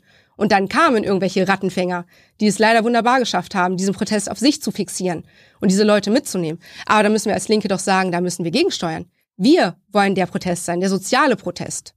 Wir müssen diese Leute doch nicht abschreiben. Aber ihr seid halt innerlich zerstritten. Darum wäre die Frage, man könnte ja sagen, okay, wir machen jetzt mal reinen Tisch. Die, die hier nicht mehr dabei sein wollen und sich nicht an unsere Partei halten, wie Sarah, müssen raus. Also jeder ist natürlich äh, befugt, eine Partei oder Fraktion zu verlassen, äh, wie auch immer er möchte. Da wird ja keiner äh, festgekettet werden. Ne? Aber generell, glaube ich, können wir uns nicht erlauben, von irgendwelchen Spaltungen zu sprechen. Dieses Projekt linke Partei, und dazu gehört ja auch nicht nur die Linke, sondern auch linke Bewegungen, linke gesellschaftliche äh, Verbände gehören da ja zu. Das ist ja nicht nur die Partei, die Linke. Dieses Projekt kann nur überleben, wenn wir das gemeinsam machen. Und ich glaube, das ist auch jedem bewusst, dass wenn er oder sie die Fraktion verlässt oder irgendwelche Flügelgruppierungen, wie auch immer, dass dieses Projekt dann ins Wanken geht. Wir werden das nur gemeinsam schaffen. Was bringt denn das, wenn du daraus jetzt zwei Parteien machst? Das ist so bekloppt. Führen wir denn einen Wirtschaftskrieg gegen Russland? Ist das schwer zu beantworten? Nee. ich habe ja schon so viel gesammelt. Entschuldigung. Ich denke, entscheidend ist zu gucken, ob diese Sanktionen, die getroffen Das ist eine andere sind- Frage. Führen wir einen Wirtschaftskrieg gegen Russland? Wie Sarah behauptet hat. Nein, das würde ich jetzt noch nicht unterschreiben von dem, was sie gesagt hat. Das nicht, aber wir müssen schon abwägen, ob die Sanktionen gegen Russland zu dem Erfolg führen, den wir uns davon versprechen. Eigentlich sind die Sanktionen dazu da, den anderen ein bisschen einzuschüchtern und dann zu sagen, Mensch, ne, Zu wir holen Arm. noch mal, genau, wir holen noch mal alle an einen Tisch zusammen. Und dieses an einen Tisch holen, das äh, beziehungsweise überhaupt Krieg zu äh, zu beenden, das scheint ja momentan mit den Sanktionen noch nicht gefruchtet zu haben. Also müssen wir auch schauen, treffen die Sanktionen in Russland die richtigen und treffen hier vor Ort nicht Was? diese Sanktionen Menschen, zum Beispiel durch hohe Energiepreise, die sich es gar nicht mehr erlauben können, die es gar nicht mehr deckeln können. Also auch Nord Stream 2 ist ja auch so eine Frage, die in diesem Kontext immer wieder äh, erörtert wird. Nord Stream 2 öffnen, ja, nein. Da sagen 60 Prozent der Befragten in Deutschland, sie sind für eine Öffnung, weil sie Angst haben vor steigenden Energiepreisen. Also muss man sich ja schon mal überlegen, dass diese Sanktionen natürlich nicht nur in Russland einschlagen, sondern unter Umständen halt auch bei uns. Funktionieren die Sanktionen dann gegen Russland? Meines Erachtens nach nicht, nein. Ich glaube, dass sich hier in Deutschland durch steigende Energiepreise schon die Falschen treffen. Dass es äh, ganz, ganz große Sorgen und Ängsten bei den Menschen auslösen. Und äh, naja, so tief beeindruckt hat sich Russland jetzt ja noch nicht gezeigt. Ne? Die, die Kausalkette bei, bei Sarah war ja auch ein bisschen komisch. Sie äh, vergisst immer, dass diese Sanktionen ja beschlossen wurden, oder die Verschärfung der Sanktionen gegen Russland, weil die Russen einen Angriffskrieg in Ja. der Ukraine führen. Ja. Und das kann man auch nicht schönreden und das will ich auch nicht schönreden. Das ist überhaupt nicht meine Absicht. Es war ein verbrecherischer Angriffskrieg. Es ist einer noch, ne? Es ist, es ist einer, natürlich. Es ist einer. Und äh, da gibt es auch keine Entschuldigung für. Was ist denn mit den Sanktionen, die ja dazu dienen sollen, die Russen zu schwächen und sie quasi zu bestrafen für diesen Ja, aber diese? Bestrafung funktioniert doch nicht. Wo funktioniert denn die gibt ja, Bestrafung? gibt ja jetzt eine Menge Berichterstattung, dass die Sanktionen ja äh, auch bei den Russen, beim russischen Staat funktionieren. Naja, aber doch nicht in dem Maße, dass man sagt, man setzt sich an einen, an einen Tisch zusammen. Oder geschweige denn redet über, über Friedensverhandlungen. Ich sag mal, da hat Deutschland natürlich auch gerade jetzt durch, durch Waffenlieferungen an die Ukraine vielleicht auch diesen neutralen Posten ein Stück weit verloren. Was aber super, super wichtig wäre, dass beide Seiten einen ein Stück weit als Verhandler noch akzeptieren. Forderst du denn das Ende der Sanktionen gegen Russland? Das kann man so pauschal nicht sagen. Wir müssen schauen, hast wen die gesagt, Sanktionen treffen. Wenn die Sanktionen funktionieren, ist es ein Du hast guter ja gesagt, Weg. dass sie nicht funktionieren. Ja, bin ich auch der Überzeugung, dass sie Dann, nicht dann die können sie ja treffen. beendet werden. Wir müssen nachsteuern, ne? Wir müssen nachsteuern und gucken, wo wir Sanktionen finden könnten, um eine Wirkung zu erzielen. Ich meine, wir, wir bestellen ja keine Sanktionen Vielleicht auf, weil wir Langeweile. Energie? Oh? Vielleicht bei der Energie? Da gibt es doch noch keine Sanktionen gegen Russland. Ja, aber wen treffen wir denn? Wie kann es sein, dass unsere eigenen Leute Sorge davor haben? Das ist doch äh, das, das, Konf das Konfuse an der Situation.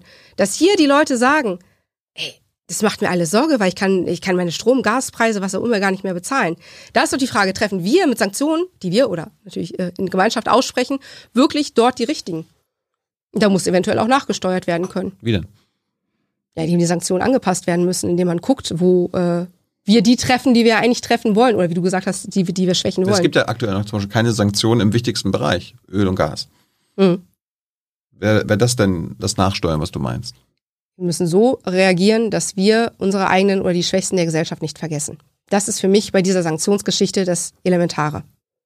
Was bedeutet das denn konkret? Das bedeutet, dass sich keiner die Gedanken machen muss, kann ich im, Stro kann ich im Winter noch meinen Strom bezahlen? Kann ich noch mein Gas bezahlen? Kann ich im Winter noch heizen? Oder äh, kaufe ich mir lieber Lebensmittel? Wir reden doch von Existenzängsten mittlerweile. Wir reden doch nicht mehr davon, von äh, äh, Sanktionen nur gegen Russland. Wir reden hier in Deutschland von Existenzängsten. Die müssen wir doch ernst nehmen und dafür brauchen wir eine Lösung. Da, die kann man ja auch quasi auch intern hier in Deutschland, äh, da können wir ja Lösungen finden. Gibt es ja auf Bundesebene Entlastungspakete, ihr habt Vorschläge, aber es geht. Entschuldige bitte mal, irgendwelche Einmalzahlungen, das ist doch ein Witz. Erzähl den Leuten, dass du, oh, jetzt kriegst du mal 300, du kriegst mal da ein paar. Die Leute können nicht mehr. Die Leute haben über so viele Jahre am Existenzminimum gelebt. Und weißt du, wer uns eigentlich Spartipps geben könnte? Leute, die seit Ewigkeiten von einem beschissenen Hartz-IV-Satz leben. Die wissen, wie man spart, weil sie es seit Jahren machen müssen, weil sie nicht über die Runden kommen. Und diese Leute, die hören sich jetzt irgendwelche tollen Spartipps oder ich weiß nicht was an. Die Leute wollen Probleme gelöst haben. Die wollen nicht neue und die wollen Ja. auch nicht hören, Sanktionen, ja, nein. Die Leute haben ein konkretes Anliegen Ja. und die brauchen konkrete aber Antworten. ein riesiges Problem ist, dass Putin einen Krieg in der Ukraine führt. Was ist da eure Antwort? Ja, die Sanktionen müssen nachgebessert werden. In welcher Form müssen wir schauen? Hey Leute, kurzer Hinweis. Wir stellen ja alles, was wir produzieren, kostenlos ins Netz. Ohne Kommerz. Wir können das nur, weil ihr unsere finanziellen Supporter seid. Das funktioniert seit Jahren und so soll es bleiben. Jeder Euro zählt, per Überweisung oder PayPal. Schaut einfach in die Podcast-Beschreibung und jetzt geht's weiter. Die aktuellen funktionieren nicht, aber da forderst du nicht, dass die beendet werden. Aber die fallen jetzt keine anderen Sanktionen ein, wie das passieren kann. Nein, wir müssen aber in allen Bereichen darauf achten, dass wir die sozial Schwächsten nicht verlieren. Und das sehe ich bei den Sanktionen momentan schon als Gefahr. Ja, aber fallen die Sanktionen ein, wie wir denn die Russen dazu bringen, mit dem Krieg aufzuhören? Ich glaube, da gibt's keine einfache Antwort drauf. Wenn's da, also wenn ich mich jetzt hinsetze und sag, du, ich habe die geile Idee und das machen wir jetzt, Ja, wenn du behauptest, dann hätte dass- das vorher schon du mir äh, fünf dass die Sanktionen getan. nicht funktionieren und dass sie äh, die Arm Ärmsten hier schwächen, Das ist so eine was, ganz, was ist denn deine Lösung? das ist doch aber eine ganz einfache Rechnung. Wir haben Sanktionen ausgesprochen. Die Sanktionen scheinen noch nicht die Wirkung zu haben, die sich alle erhofft haben davon. Weil das ist ja einfach so. Aber äh, da müssen wir doch trotzdem davon ausgehen, dass äh, da ein bisschen mehr reingehört als irgendeiner, der sich jetzt hinstellt, egal ob Linke oder irgendeine andere Partei, die sagt, hier, ich habe die Patentlösung.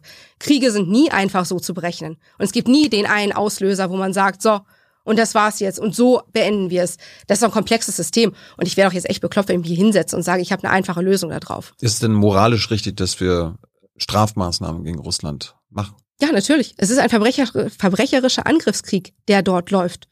Natürlich ist es legitim. Aber die Strafmaßnahmen, die wir haben, diese Sanktionen, die funktionieren nicht. Sie haben nicht die Wirkung, die sie haben sollten. Ja. Aber du wüs- wüsstest jetzt nicht, wie wir diese Wirkung erreichen, die es haben soll. Nein. Und ich möchte jetzt einen sehen, den du mir jetzt hier hinsetzt, der sagt, oh, ich habe das Patentrezept, weil ich glaube, dann wären wir alle sehr, sehr froh. Äh, in meinem Wahlprogramm ist weder das Wort Ukraine noch das Wort Russland. Warum? Weil es nicht um konkrete Länder geht, sondern eher um das Zusammenspiel zwischen, zwischen verschiedenen Ländern und wie wir miteinander leben und arbeiten wollen. Beziehungsweise, man muss jetzt auch ganz klar sagen, es ist ein Landtagswahlprogramm, ne? Es ist hier nicht äh, zur, zur Bundes, In einem Wahlprogramm findet man das. W wann habt ihr das ge- geschrieben? Nach dem Ausbruch des Krieges? Jetzt fragst du mich was. Wann wurdest du nominiert? Du meintest ja, du wurdest nach. Genau, ich, ich wurde im Juni nominiert, aber wir haben das Landtagswahlprogramm vorher verabschiedet. Wahrscheinlich, Also wahrscheinlich nach, nach dem Angriffskrieg. Mhm. Und dann kommt ihr nicht darauf, Ukraine, irgendwie euch solidarisch mit der Ukraine zu erklären. Ihr erklärt euch ja solidarisch mit vielen anderen Sachen in dem Wahlprogramm, aber nicht Ich mit der würde jetzt aber fast streiten, dass es in der Präambel drin steht. Doch, weil die Präambel wurde nachgearbeitet. Da, da wäre ich, mir jetzt- da wär ich mir jetzt sehr, sehr sicher. Auf Präambel allen vor. 92 Seiten eures Wahlprogramms gibt es nicht das Wort Ukraine oder Russland. Okay, da wäre ich mir jetzt sehr sicher, dass es anders ist in der Präambel. Aber gut, dann lassen wir es so stehen, wenn du das gelesen Die hast. Zuschauer, die eh Fragen stellen können, können ja gerne nochmal nachgucken, Hans auch, Mhm. aber ich, ich habe da nachgeguckt. Okay. Ähm, wie findest du das, dass jetzt äh, immer mehr Prominente eure Partei verlassen? Ich meine, Fabio De Masi hat letzte Woche gesagt, Fabio De Masi ist ein Mega-Verlust, ne? Muss man ganz klar sagen. Ulrich also, Schneider, der, der Chef der Parität, ist, Ich glaube aber, weil es einzelne hörst, du Austritte die, gibt. hörst du die Warnsignale nicht? Es gibt durchaus Austritte, Austritte und die sind auch super zu bedauern. Also gerade Fabio De Masi, finde ich, ist äh, ein hervorragender Politiker. Also das ist echt sehr, sehr schade. Auch ähm, Ulrich Schneider ist natürlich ein herber Verlust, den wir als Linke hinnehmen. Aber ich glaube nicht, dass wir da von einer Spaltung reden können. Wir reden von Leuten, die für Die sich treten- selber, Die treten doch wegen Sarah aus. die für sich selber geklärt haben oder zum Schluss gekommen sind, dass die Linke nicht mehr ihre Partei ist. Wann würdest du für die Linke verlassen? Darüber habe ich mir noch keine Gedanken gemacht, weil ich nicht vorhabe, die Linke zu verlassen momentan. Und da habe ich auch kein Schreckensszenario. Nicht? Nein. Kann ja sein, dass irgendwie Sarah die Partei übernimmt oder so und dann sagst du, nee, da mach ich, da mach ich aber nicht mit. Ich würde es nicht an Personen festmachen. Wir kämpfen doch hier für Inhalte und nicht für irgendwelche Personen, die man zur Not austauschen kann. Was wir in der Partei nicht austauschen können, sind doch die Leute an der Basis. Die Leute, die an Infoständen stehen, die auf dem Marktplatz stehen, die Flyer stecken, die plakatieren. Das sind Leute, auf die wir setzen müssen. Alles andere oben, ich, ich, ich setze auf Inhalte und nicht auf, auf wer ist jetzt wo Vorsitzende oder nicht oder hat irgendein Amt oder Mandat übernommen. Mhm. Solange die Inhalte. Inhalte sind ja äh, unter anderem, ihr fordert, äh, dass man was gegen die Vermögensungleichheit Ungleichheit machen muss. Ähm, ihr fordert eine Vermögensteuer, macht ihr ganz prominent. Aber ihr sagt den Leuten ja nicht, dass Vermögensteuer nicht im, im Landtag oder im Land Niedersachsen. Nein, natürlich nicht, aber das. Land Niedersachsen kann sich ja dafür stark machen.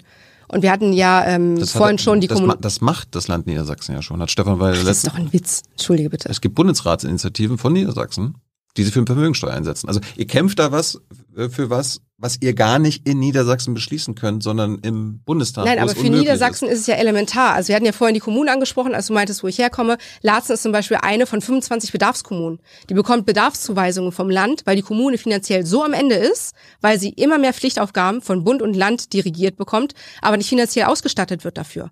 Also haben wir sowohl auf den Kommunen, auf der kommunalen Ebene in Niedersachsen, als auch im Land Niedersachsen doch die Frage, wo kommt das Geld her? Natürlich hast du recht, als Land Niedersachsen können wir nur eine Bundesratsinitiative machen, nach dem Motto, hier Vermögenssteuer einführen, aber nur so kann das Geld ja auf die anderen Ebenen verteilt werden. Und wir können Niedersachsen nur vernünftig aufbauen, wenn wir das Geld woanders hernehmen. Von den Kommunen mal ganz zu schweigen.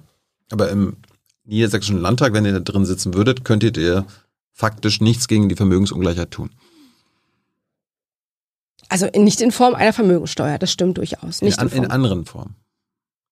Also man kann ja durchaus ähm, Förderprogramme oder ähnliches ins Leben rufen, um zum Beispiel äh, nicht nach dem Gießkannenprinzip, jeder bekommt was, jetzt hier wie beim Tankrabatt oder so, sondern gezielt zu sagen, wir unterstützen Leute, die an Existenzängsten momentan. Äh, aber das ist, ja nicht, das ist ja nicht Umverteilung. Nee, natürlich nicht, aber äh, eine Umverteilung äh, muss ja jetzt erstmal schnellstmöglich erfolgen. Also Thüringen hat es ja beispielsweise vorgemacht, da ist ja auch eine linke Landesregierung mit dabei. Ähm, Thüringen hat es vorgemacht, die haben jetzt einen Härtefonds von äh, 10 Millionen Euro aufgesetzt, um jetzt Fakten schaffen zu können. Klar, eine Vermögensteuer, das ist ein Prozess, das dauert. Aber die Leute, die jetzt ihre Miete nicht zahlen können, jetzt ihren Strom nicht zahlen können, denen ist es scheißegal, was in vier Jahren ist. Die brauchen jetzt eine Lösung. Und so ein Härtefallfonds wäre ja zum Beispiel auch eine Möglichkeit, wo man sagt, man unterstützt diese Person jetzt. Das ist noch keine Umverteilung, aber es hilft bei einem konkreten Problem jetzt vor Ort. Ja, es gibt ein, ein berühmtes Plakat von euch, das heißt Klimakosten für Kohleabbau bei Superreichen. Ja. Aber wenn man euch dann wählt, äh, also ihr macht nicht klar, dass das überhaupt nicht geht für was ihr da antritt im Landtag. Doch, natürlich ist es im, im Wahlprogramm klar gemacht. Da ist ja auch die Rede davon, dass wir eine Bundesratsinitiative machen. Oder machen würden, wenn wir reinkämen. Was unrealistisch ist. Dass wir reinkommen? Nee, äh, dass, dass diese Initiative auf dem Bund irgendwas, irgendwas bringt. Und ihr müsstet ja noch eine Regierung sein, oder? Naja, aber wir schaffen es doch alleine schon mit Anträgen, intern im, im Landtag, sage ich mal, Themen zu, zu äh, fokussieren. Das hm. ist ja unsere Aufgabe als Linke. Wir müssen Themen setzen, die die Leute abholen und sie in, das Polit in diesen politischen Diskurs reinbringen. Also wie kann es beispielsweise sein, dass äh, das neue SPD-Plakat zum Beispiel auf Wohnungsbau ab, abdriftet, äh, landesweite Wohnungsbaugesellschaft. Hätten wir zehn Jahre, nicht wir, Sie, hätten sie zehn Jahre machen können. Gab's nicht. Warum gab's das denn nicht? Weil sich Weil eben nicht mit irgendwelchen mächtigen Mietkonzernen anlegen wollte oder so. Und da braucht es doch eine Linke. In diese Schneise müssen wir doch rein und sagen, Leute, was ihr versprochen habt bei der vorletzten Wahl, bei der letzten Wahl, bei dieser wieder. Ich meine, weil gestern, vorgestern kam ja jetzt äh, das, das tolle Entlastungspaket, vorgeschlagen von Weil, nach der Landtagswahl. Die Leute haben keine Zeit, bis nach der Landtagswahl zu warten. Und dann wird ja auch wieder irgendwer anders schuld sein, warum es nicht umgesetzt wird. Ist ja meistens so, wie mit der Wohnungsbaugesellschaft auch, mit der landeseigenen. Und da brauchst du eine linke Kraft, die sagt, nee, immer wieder mit Anträgen rausholen. Du hast recht, wir könnten es nicht, selbst wenn wir im Landtag sitzen, von heute auf morgen ändern. Aber wir können doch die anderen Parteien an ihr soziales Gewissen, wenn sie überhaupt eins haben, immer wieder erinnern und sagen, Leute, ihr habt versprochen, ihr habt gemacht. Hm. Wo ist das Ergebnis? Wie hoch soll denn die Vermögenssteuer sein, wenn du das entscheiden könntest? Ein Prozent. Wir sagen ein Prozent und das ist ja echt minimal. Ein Prozent. Das ist ja weniger als SPD. Die SPD fordert im Bundestagswahlprogramm 2%. Ja, wir fordern eine Staffelung. Wir fordern ab einer Million ein Prozent. Die Linke fordert nur die Hälfte? Was ist denn da los? Nee, nee, nee. Ein Prozent ähm, ab einer Million und ähm, bis hoch zu 5 Prozent bei, ich glaube, es endet bei 50 Millionen. Ihr seid die Linkspartei? Wenn die SPD das so schön äh, vorschlägt, warum hat es nicht schon längst gemacht? Wir sitzen im Bund in der Regierung. Mhm. Wir sitzen im Land in der Regierung Herr und das ja auch nicht erst seit gestern. Auch Herr Lindner. Wollt ihr eigentlich regieren in Niedersachsen? Ich glaube, die Frage stellt sich gar nicht, weil hat ja relativ deutlich gemacht bei der letzten Landtagswahl, dass sein Ziel ist, die Linke rauszuhalten aus dem Landtag. Ja, aber gut, wenn, ihr, rein, ich, wenn ihr reinkommt und. Ja, Moment, äh, was ich, was ich verstehe, weil sonst kommt ja immer einer und tritt ihm auf die Füße und sagt, Mensch, du hast versprochen, aber nicht gemacht. Verstehe ich schon, dass Weil uns da nicht drin haben möchte. Ähm, die Wo, Grünen haben ja nicht mal eine ähm, Koalition. Lassen wir mal die anderen beiseite. Wollt ihr regieren? Oder die Frage wollt ihr, stellt oder, sich nicht, oder weil wollt, keiner mit uns regieren Ich stelle sie ja gerade. Ja, aber das ist doch rein hypothetisch. Wollt ihr nur einen Landtag oder wärt ihr theoretisch auch bereit zu regieren, wenn es euch benötigt? Die Frage ist doch, was können wir durchsetzen? Könnt ihr regieren? Ich glaube, Thüringen macht vor, dass wir sehr gut regieren können, ja. Die Frage ist doch auch, was kann man umsetzen? Ich halte nichts davon, wenn man irgendwo Juniorpartner von irgendwem ist und äh, seine eigenen Prinzipien und, Ja. und roten Haltelinien aber, aber in aufgibt. Thüringen gibt es Bodo Ramelow und andere Ja. äh, erfahrene Linke, die das Jahre, Ja. Jahrzehnte vorher gemacht haben. Habt ihr das eigentlich auch? Habt ihr, Also wir haben natürlich keinen, der regieren kann, ne? weil auch als die Linke im Landtag saß, keinen, der regieren kann. haben wir keine äh, Regierungsverantwortung gehabt. Aber ich glaube, das Entscheidende ist, dass wir eine sehr breit aufgestellte Liste haben, wo alles sehr erfahrene Leute draufsetzen. Wir haben ähm, jetzt alle, doch alle, Nur die wir, Politik erfahren. Doch natürlich, so. die sitzen alle in der Kommunalpolitik, die sind alle in kommunalen Bündnissen, in landesweiten Bündnissen vertreten, die sind gewerkschaftlich aktiv. Wir haben auch äh, Mitglieder auf der Liste, die bereits im Landtag saßen, die also durchaus auch landespolitische Erfahrung haben. Also äh, die Frage ist doch nicht, wollt ihr regieren oder nicht? Die Frage ist, wollt ihr Themen setzen? Und dann sage ich ganz klar, ja, die wollen wir setzen. Und das ist unsere Aufgabe als gesellschaftliche man, Linke. Man, man könnte ja sogar sagen, ihr wollt Dinge durchsetzen und dann Ja, und unsere Prinzipien dafür verkaufen oder was? Komm, das ist doch total hypothetisch. Wir wollen die Themen an die Menschen bringen, das ist doch das Ziel. aber nichts ändern. Natürlich wollen wir was ändern, aber du kannst doch Da- auch dir zum man an die Beispiel. Regierung. Nö, nicht unbedingt. Also wir haben zum Beispiel gestern unser 100-Tage-Programm vorgestellt. Also was würden wir konkret machen, wenn wir jetzt am 9. Oktober in den Landtag kommen, dass wir auch zeigen, äh, wir müssen uns da nicht sortieren oder so, sondern wir können starten. Und das sind unsere Punkte, mit denen wir loslegen wollen, die ersten 100 Tage. Wenn ihr regieren würdet. Nein, wenn wir in den Landtag kommen. Wenn wir in den Landtag kommen. Und da ist ja zum Beispiel auch ganz klar, dass wir zum Beispiel bei SPD oder Grünen um Unterstützung für diese Anträge werben würden. Aber da, du kennst ja die politische Realität. Die Regierungsfraktionen werden nicht. Ja, du bist witzig, du kennst auch die politische Realität. Dann erzähl mir doch nicht oder frag mich nicht, ob wir regieren wollen. Es will de facto keiner mit uns eine Koalition eingehen. Also, Und es ihr stellt sich doch und die Frage. ihr wollt nicht. auch nicht. Und da kann ich auch gut damit leben, in diesem Kontext, dann Und zu ich- sagen, dann bin ich Oppositionsrolle. Und ihr wollt auch nicht. Sag das doch. Du, Nein. du redest jetzt nur über die anderen. Ihr wollt auch nicht regieren. Die Frage stellt sich nicht. Und die Frage Die ist innerparteilich. Ja, die stellen sich doch nicht mit anderen Parteien. Ich stell sie dir aber.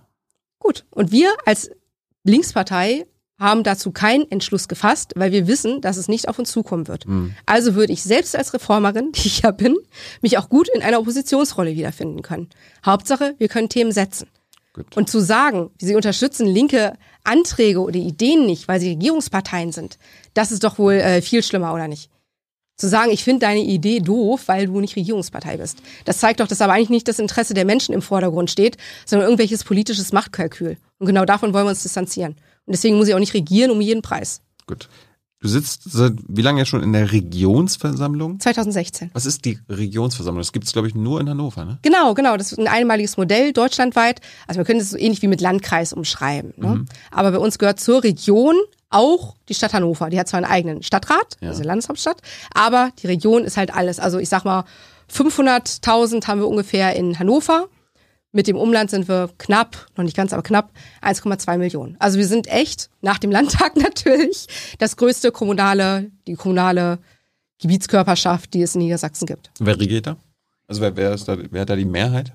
Äh, Jetzt momentan ist Rot-Grün an der Macht. Und läuft gut? Zufrieden?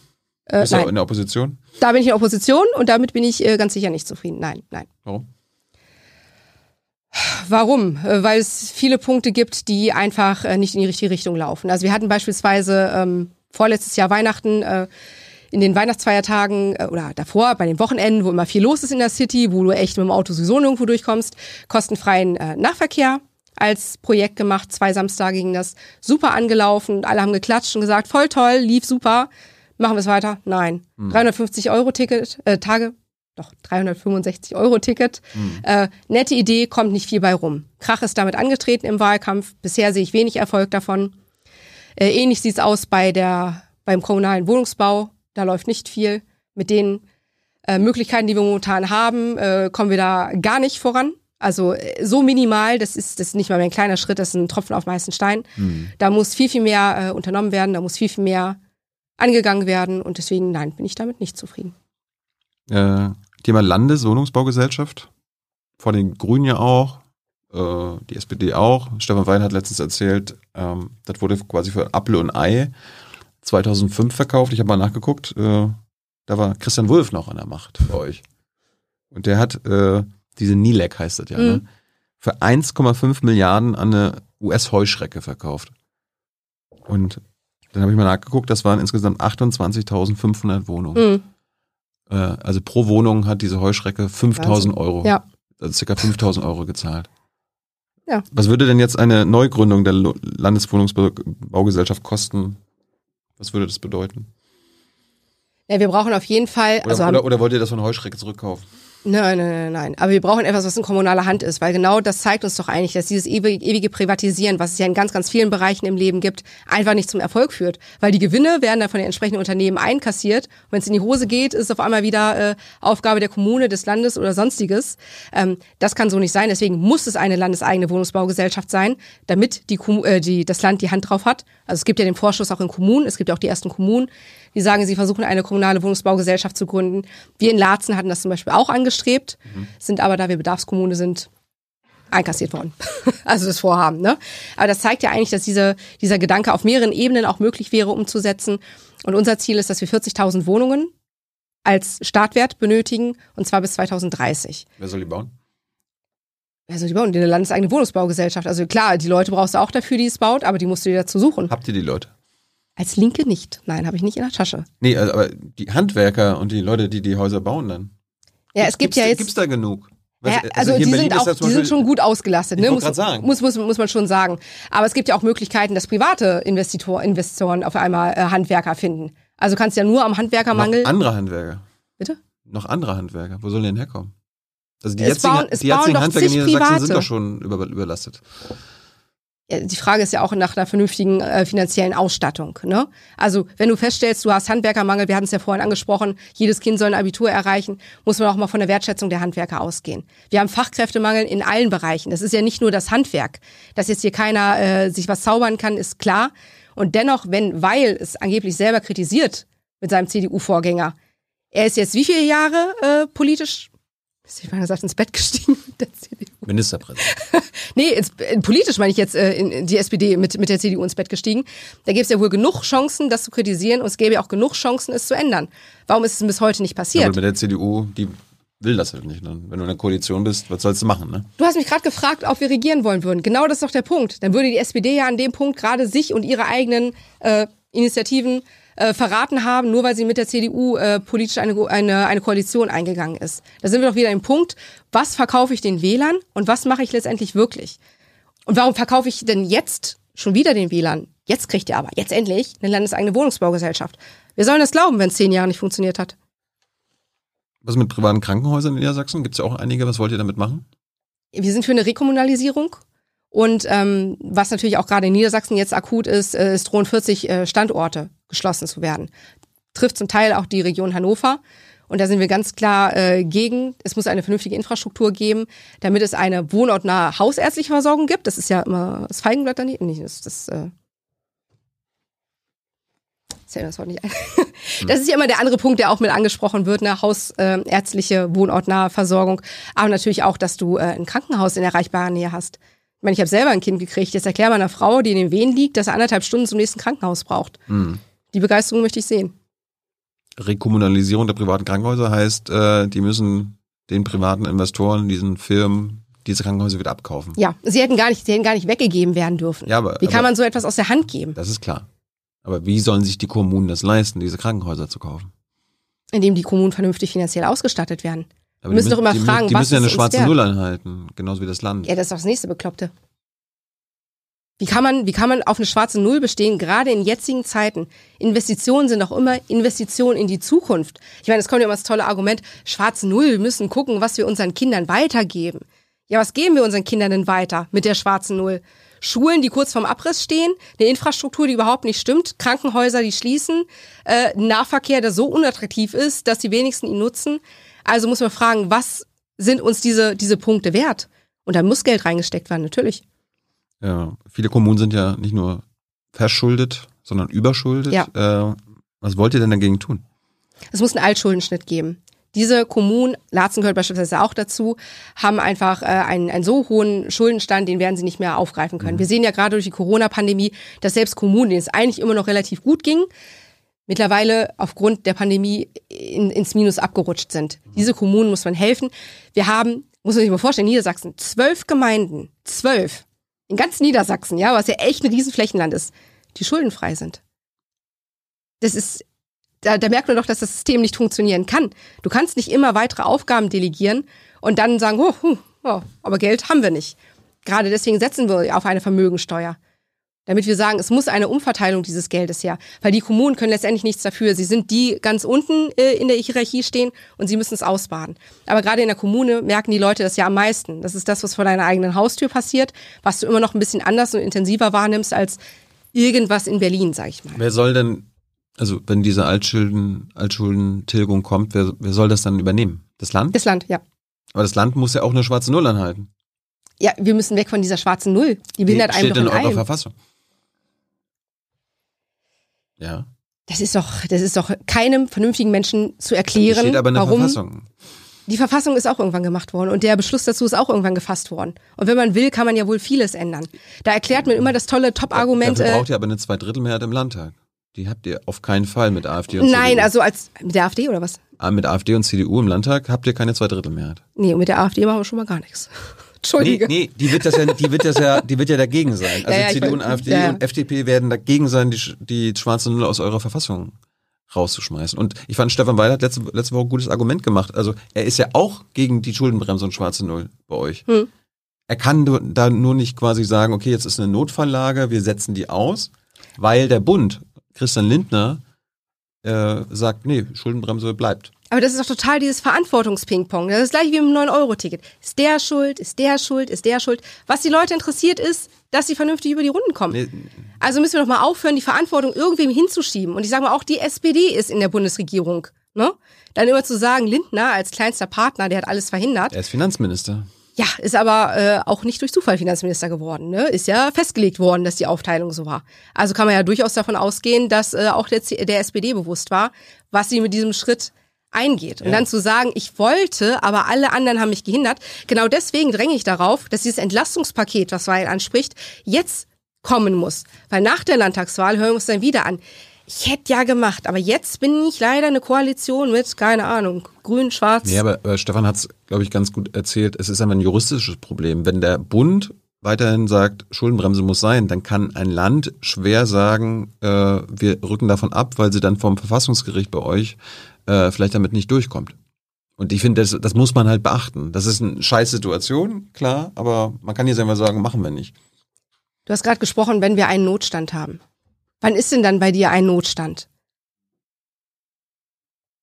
Ich glaube, ihr seid euch alle einig, dass es jetzt gerade Krise ist und Notfall. Aber solange Lindner quasi sagt, nee, ist nicht so, habt ihr ein Problem, weil dann könnt ihr auch nicht selbstständig... Gut, aber wir haben ja zwei Stellschrauben. Wenn wir das Schuldenbremsen-Thema jetzt mal ausklammern wollen würden, hätten wir immer noch den Punkt der Vermögenssteuer oder auch der Vermögensabgabe. Da kommt ja auch Geld rein. Aber sich gegen beides zu wehren und zu sagen, ja, wir haben uns leider voll die Hände gebunden, das ist ja auch nicht realistisch. Weil das Geld ran muss, ich glaube, da sind wir uns ja alle einig. Die Frage ist ja, von wem nehmen wir Geld und wo soll das Geld herkommen? Hm, Und da sind wir wieder beim Punkt Vermögenssteuer. das stimmt. Äh, zum Schluss äh, Klima. Scheint bei euch nicht so ein großes Thema zu sein, ne? Also im Wahlprogramm auf 92 Seiten habe ich dreimal das Wort Klima oder Wörter mit dem Wort Klima gefunden. Ähm, Moor, Moorschutz Mhm. kommt überhaupt nicht vor. Doch, Moorschutz kommt hundertprozentig vor. Habe ich nämlich gestern gelesen. Hundertprozentig, dass wir das Potenzial von Mooren und Wäldern. Ich habe in eurem Wahlprogramm Ähm. Moor nicht gefunden. Ich habe auch nichts zur Küstenautobahn gefunden. Küstenautobahn kann ich klar beantworten. Sind wir gegen, gegen die A20? Warum schreibt ihr das nicht ins Wahlprogramm? Steht drin, ich bin hundertprozentig sicher. Nee. Dann gucken wir gleich nach der Sendung gemeinsam ins Gerne. Wahlprogramm. Äh, ich habe auch nichts äh, zum Thema Massentierhaltung gefunden. Das Wort Massentierhaltung kommt nicht vor. Fleisch kommt nicht vor. Ich glaube, der Punkt ist, dass wir nicht ein eigenes Klimathema aufmachen, sondern versuchen, Klima und, Sozio äh, und, und sozial miteinander zu verbinden. Weil es ist ja immer auch eine Frage, nicht nur sozial, nicht nur Klima, sondern wie verbinden wir das? Wie ist der sozial-ökologische Umbruch, den wir fordern?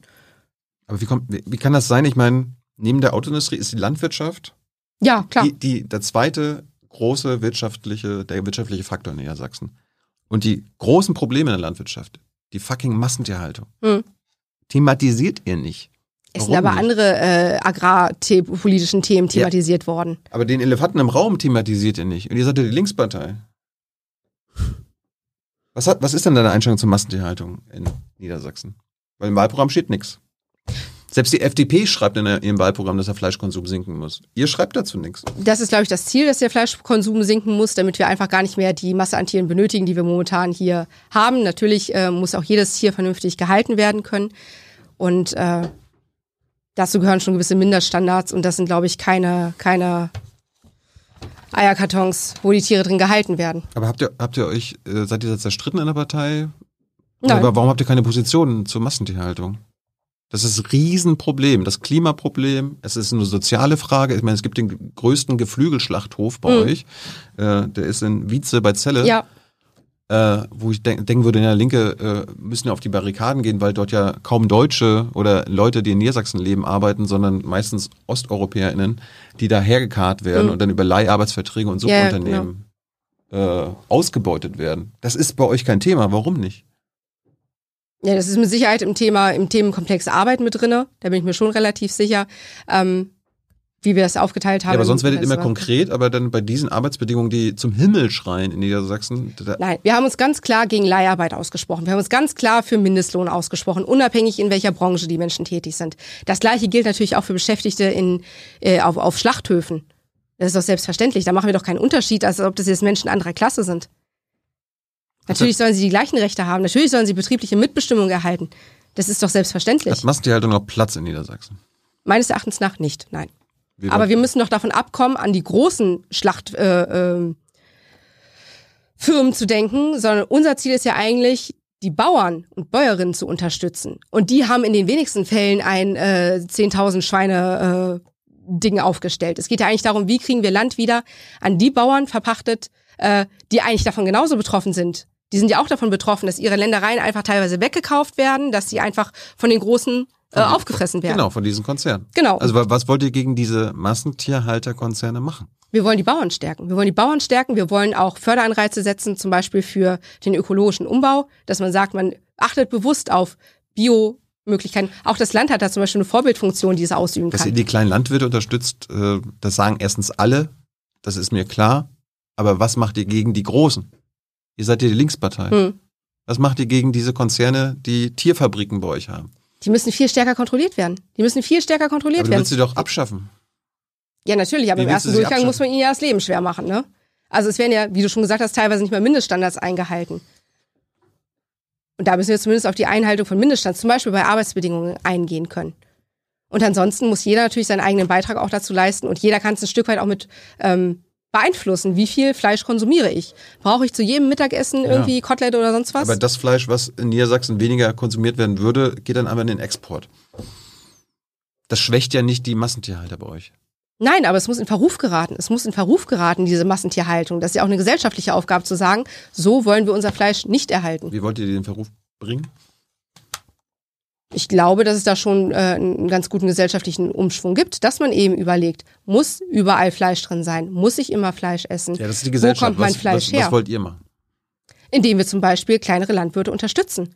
Man kann zum Beispiel regionale Partnerschaften eingehen, um zu zeigen, ähm, ne, wir setzen eben nicht auf irgendwelche Massentierbereiche, äh, Massentiervereine, sondern wir setzen auf, auf das, was wir wertschätzen, was wir als Gesellschaft auch wertschätzen. Und das ist natürlich eine vernünftige Haltung der Tiere, eine vernünftige Unterbringung der Menschen dort auch, weil da scheitert es manchmal schon dran, wenn man sieht, wie die Menschen dort untergebracht sind, in diesen Schlachthöfen. Genau. Jessica, vielen Dank für deine Zeit. Jetzt kommen die. Publikumsfragen. Okay. Bin gespannt, was Hans da mitgebracht hat. Der Niedersachse. Ja, Danke, dass du da warst. danke.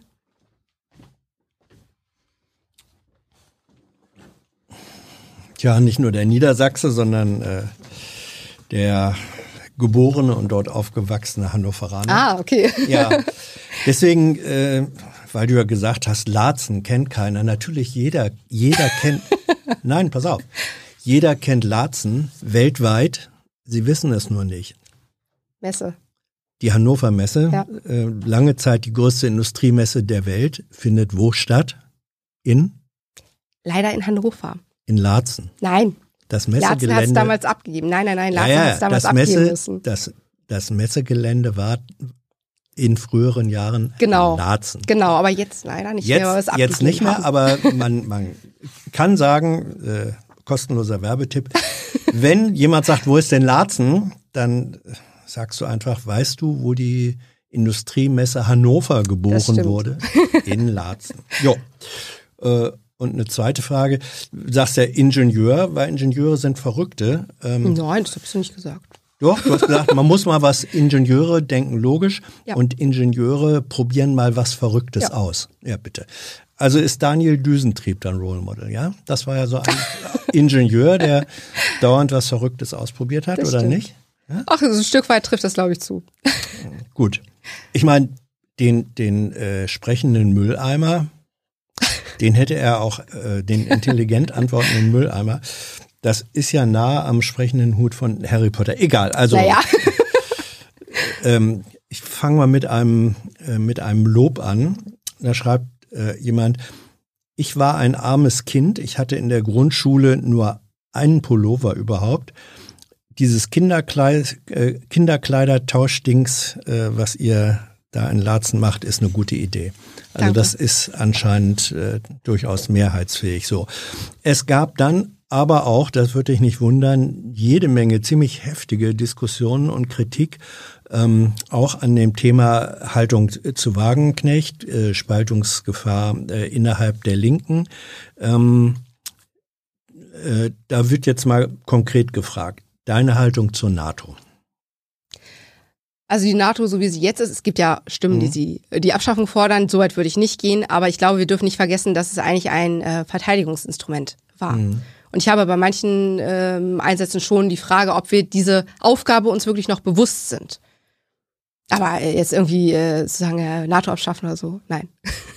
Bist du der Meinung, dass eigentlich Putin dazu geführt hat oder dazu beigetragen hat, dass die NATO gerade zwei neue Mitglieder äh, im Aufnahmeprozess hat, nämlich Schweden und Finnland? Macht Putin die NATO stark?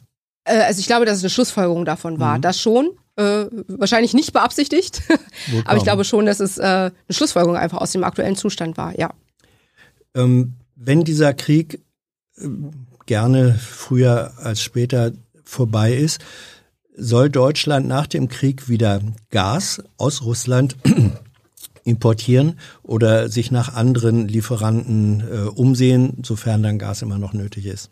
Ich glaube, wir müssen uns von dieser Abhängigkeit äh, wegbewegen. Wir sind einfach in einer Abhängigkeit, egal ob es jetzt Russland sind, äh, ist oder irgendwelche anderen Länder, die ja auch durchaus äh, kritikwürdig sind. Wir müssen diese Abhängigkeit beenden. Wir müssen es schaffen, als Deutschland oder als Niedersachsen uns so aufzustellen, das ist ja eine Deutschlandfrage, keine Niedersachsenfrage, ähm, so aufzustellen, dass wir eine gewisse Unabhängigkeit haben, dass wir nicht vor einer solchen Fragestellung stehen.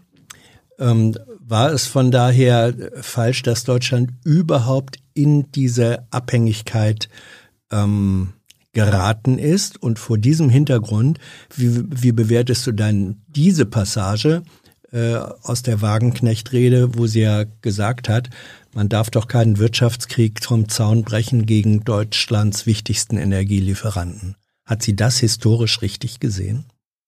Also die Frage ist doch, warum wir selbst heute noch uns in eine solche Abhängigkeit begeben haben. Also Abhängigkeiten, egal in welcher Form, sind nie zielführend. Sie sind immer ein Druckmittel, was wir jetzt ja auch einfach sehen. Und wir müssen doch einen Plan haben, aus dieser Abhängigkeit rauszukommen. Und dieser Plan fehlt mir ein Stück weit. Und wenn ich sehe, dass zum Beispiel auch Weil ja doch immer äh, ein Befürworter bis vor wenigen Monaten war, von zum Beispiel auch Nord Stream 2, was ja auch dazu mit reinspielt, äh, dann ist schon sehr erstaunlich, dass äh, auf einmal äh, sich da sehr, sehr bedeckt gehalten wird in dieser Fragestellung. Also unser Lösungsvorschlag, unser Lösungsansatz ist, dass wir weg aus den Abhängigkeiten müssen und dafür brauchen wir einen Plan. Das geschieht nicht von heute auf morgen. Wir müssen, was leider viele Jahre verschlammt worden ist, einen Plan haben, raus aus den fossilen Energieträgern. bedeutet oder beinhaltet dieser Plan für den Übergangszeitraum, ähm, dass in Nieder oder auch in Niedersachsen stärker LNG-Terminals für die Anlandung von verflüssigtem Erdgas betrieben werden müssen. Nein, wir als Linke sind ganz klar gegen äh, LNG-Terminals. Wir sind auch ganz klar gegen irgendwelche Erdgasbohrungen oder Probebohrungen im Wattenmeer. Da sagen wir ganz klar Nein zu. Es gibt, glaube ich, noch genug Potenzial, was man ausschöpfen kann, um zusätzliche Energie zu bekommen. Sei es im privaten, aber natürlich auch im öffentlichen Sektor, wo es durchaus Potenzial gibt. Und da müssen wir erstmal dran und dieses Potenzial abschöpfen. Dann wurde gesagt oder behauptet, ich konnte nicht überprüfen, ob das stimmt. Äh, Robert Habeck habe einmal gesagt, ähm, Sozialismus sei nur möglich, äh, wenn Kapitalismus weiter existiert. Kennst du dieses Zitat? Wenn ja, Nein, zugegebenermaßen nicht. gut, dann Ich weiß auch nicht, ob gucken, er es gesagt hatte. Gut, wir konnten das auch nicht. äh, Ich, ich finde es ein bisschen eigenartig. Aber gut. Ähm, wie willst du dich mit VW anlegen? Ähm, ich glaube, da. Äh, Oder willst du dich gar nicht mit VW anlegen? Ich glaube, dass es zwingend nötig ist, sich mit VW anzulegen. Ähm, da müssen wir aber ähm, einfach, also allein schon wegen dem Transformationsprozess muss mhm. es einen Austausch zwischen Land und VW geben. Abgesehen davon, dass das Land ja auch Anteilseigner ist, hat man da schon äh, eine gewisse eine gewisse Handhabung. Und ich glaube aber, dass wir uns mit VW anlegen sollten, nicht mit den Beschäftigten. Da würde ich jetzt einen Unterschied machen. Wir wollen keinem, der bei VW arbeitet, irgendwo an Karren fahren. Im Gegenteil, die IG Metall schlägt ja zum Beispiel, ähm, hat ja ganze Strategien für einen Transformationsprozess schon in die Öffentlichkeit getragen. Ich glaube, da gibt es durchaus Mittel und Wege. Aber als Land Niedersachsen müsste man schon ja, sich auch mit VW anlegen. Ja, auf welchen Punkten, mit welchen Forderungen? Dass bei der Transformation zum Beispiel alle mitgenommen werden. Das ist elementar für die Beschäftigten, dass keiner verloren geht, dass Arbeitsplätze nicht einfach irgendwo wegrationalisiert werden. Und natürlich im Hinblick auf die, ähm, auf die Verbrennermotoren, dass es da eine, eine ein Stopp von, von Erstzulassung bei Verbrennermotoren geben muss und wir aber trotzdem eine gewisse Technologieoffenheit fördern, dass man jetzt nicht unbedingt nur sagt, nur E-Auto, sondern auch einfach äh, ja, andere Möglichkeiten, andere Ideen auch nochmal offen lässt. Da sind wir wieder bei der mhm. Frage, ne? Ja. Nach Technik äh, ist nicht auch mal klug, eine bekloppte Idee zuzulassen. Ähm, soll das Land weiterhin Anteilseigner, 20 Prozent plus eine Aktie, glaube ich, bei VW bleiben? Und soll der Ministerpräsident weiterhin Mitglied des, als Person weiterhin Mitglied des Aufsichtsrats sein? Ich glaube, zu kritisieren ist nicht, dass das Land Anteilseigner ist, sondern dass das Land seinen Einfluss auf, das, äh, auf den Konzern nicht richtig ausübt. Ich glaube, dass man sogar äh, als Anteilseigner doch eine große Funktion ausüben könnte und einen große, ähm, großen Bezug herstellen könnte, wenn man es richtig macht. Ja, und die Frage, soll der Ministerpräsident qua Amt und als Person Mitglied im Aufsichtsrat sein? Es gibt äh, Konkurrenten bei der Wahl, die sagen, nee, äh, dann ist er zu sehr eingebunden, weil ja dem Interesse auch dem wirtschaftlichen Interesse des Unternehmens verbunden. Es wäre besser, wenn Bevollmächtigte des Landes da drin säßen. Genau, weil so eine gewisse Abhängigkeit einfach dann da wäre und man so einen gewissen Cut machen könnte, um ja. zu sagen, ne? Aber dennoch ist äh, Anteilseigner als Land, glaube ich, kein verkehrter Weg. Zu sagen, in einer Person, ja, die Kritik kann ich durchaus nachvollziehen. Ähm, aber ihr habt, ne, also weil, Stefan Weil hat hier gesagt, nein, er wolle auch als Person oder wer immer dann Ministerpräsident ist, im Aufsichtsrat bleiben, weil das doch einen Unterschied macht, auch für ähm, das Geltendmachen von Einflüssen. Dagegen habt ihr nichts. Also Ministerpräsident kann oder soll Aufsichtsratmitglied blei äh, bleiben?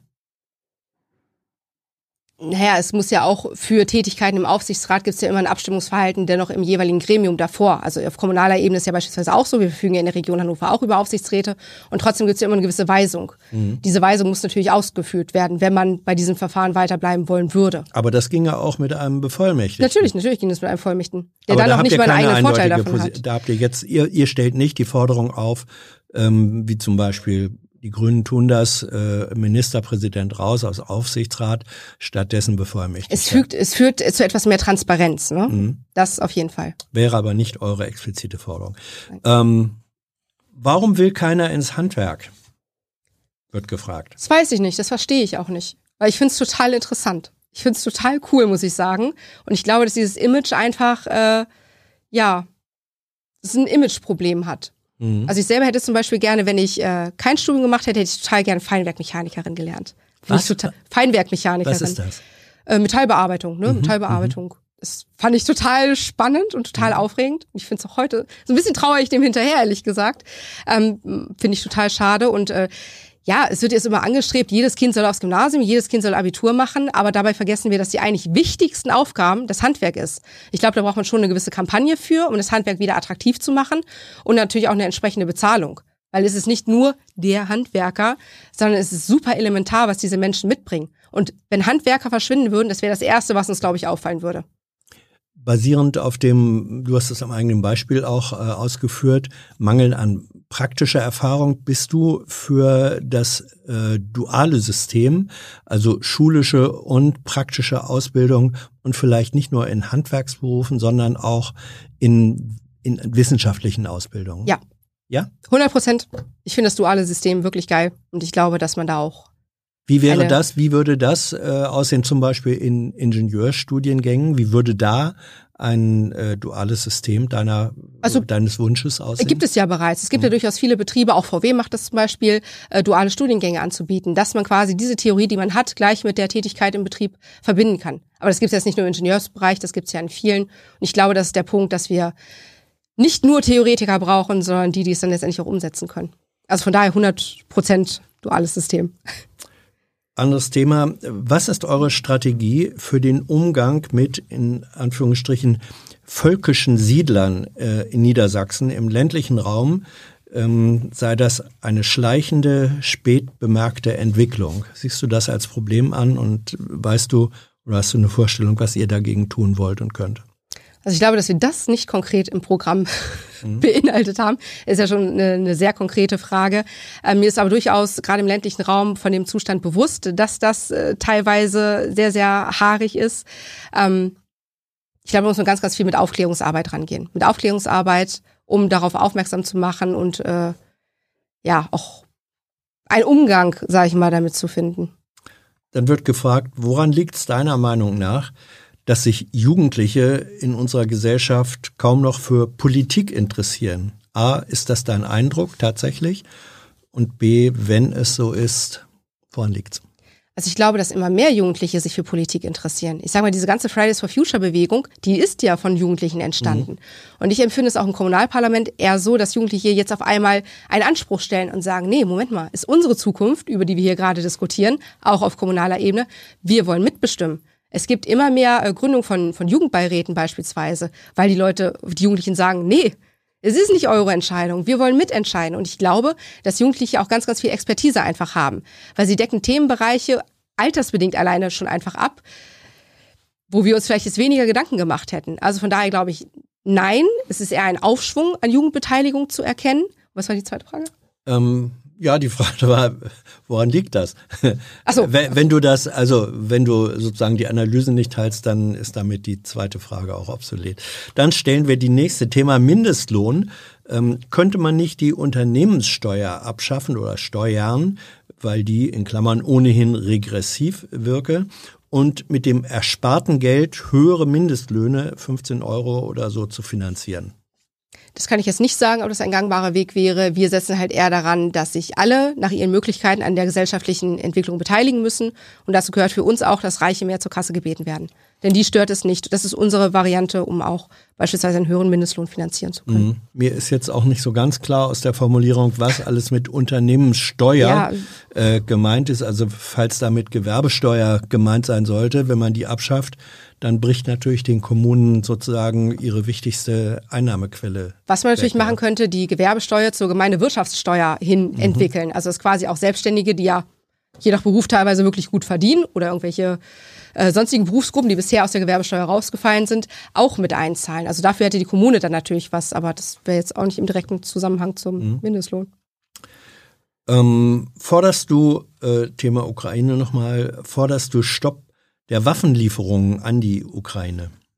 Also ich glaube, dass Deutschland sich eine sehr, sehr schwere Position als Verhandlungspartner einfach macht. Wenn man Waffen liefert, ist egal in welchem Konflikt, in, in welche Richtung, dass man dann, glaube ich, nicht mehr als neutraler Partner gesehen wird. Und für mich wäre das Wichtigste, unabhängig von Waffenlieferungen, unabhängig von Sanktionen, dass wir alle schaffen, an einen Tisch zu holen. Und diese Verhandlungsposition ist, glaube ich, momentan nicht ganz so intensiv ausgefüllt in Deutschland als Verhandlungspartner. Jessica, soweit vielen Dank. Und äh, zum Abschluss, man muss auch eigene Fehler zugeben. Ähm, am Anfang habt ihr darüber gesprochen, hat Thilo gesagt, bestimmte Begriffe kommen in eurem Wahlprogramm eigentlich gar nicht vor. Ähm, da hat sich rausgestellt, dass er da nicht richtig geguckt hat oder äh, falsch gesucht hat. Also, Moor kommt fünfmal vor, Klima kommt viermal, nee, 41 Mal vor. hm. Autoindustrie einmal. ähm, Auto uh, Teile, heißt das Teile? Äh, zehnmal. Fleischindustrie aber tatsächlich nullmal. Und russischer Angriffskrieg ein schmales Mal und die Ukraine zweimal. So, also äh, einige Begriffe kommen häufiger vor ähm, andere dann sehr, sehr schmal, randständig erwähnt. Aber wie gesagt, es sollen keine falschen Zitate, auch nicht von uns, okay. hier rumkursieren. Dankeschön auch äh, von mir. Ich danke dir ähm, für die ähm, Einladung. Ja, das äh, oder euch. Ja, wollte ich gerade sagen. Das ist, äh, ist jetzt nicht mein, mein äh, persönliches äh, Verdienst. Ja, danke für deine Zeit, deine Antworten. Danke für euer Interesse, eure Fragen und eure Unterstützung, ohne die, ihr wisst es, es dieses Format nicht geben würde. Namen von Unterstützern jetzt im Abspann. Bis bald. Tschüss.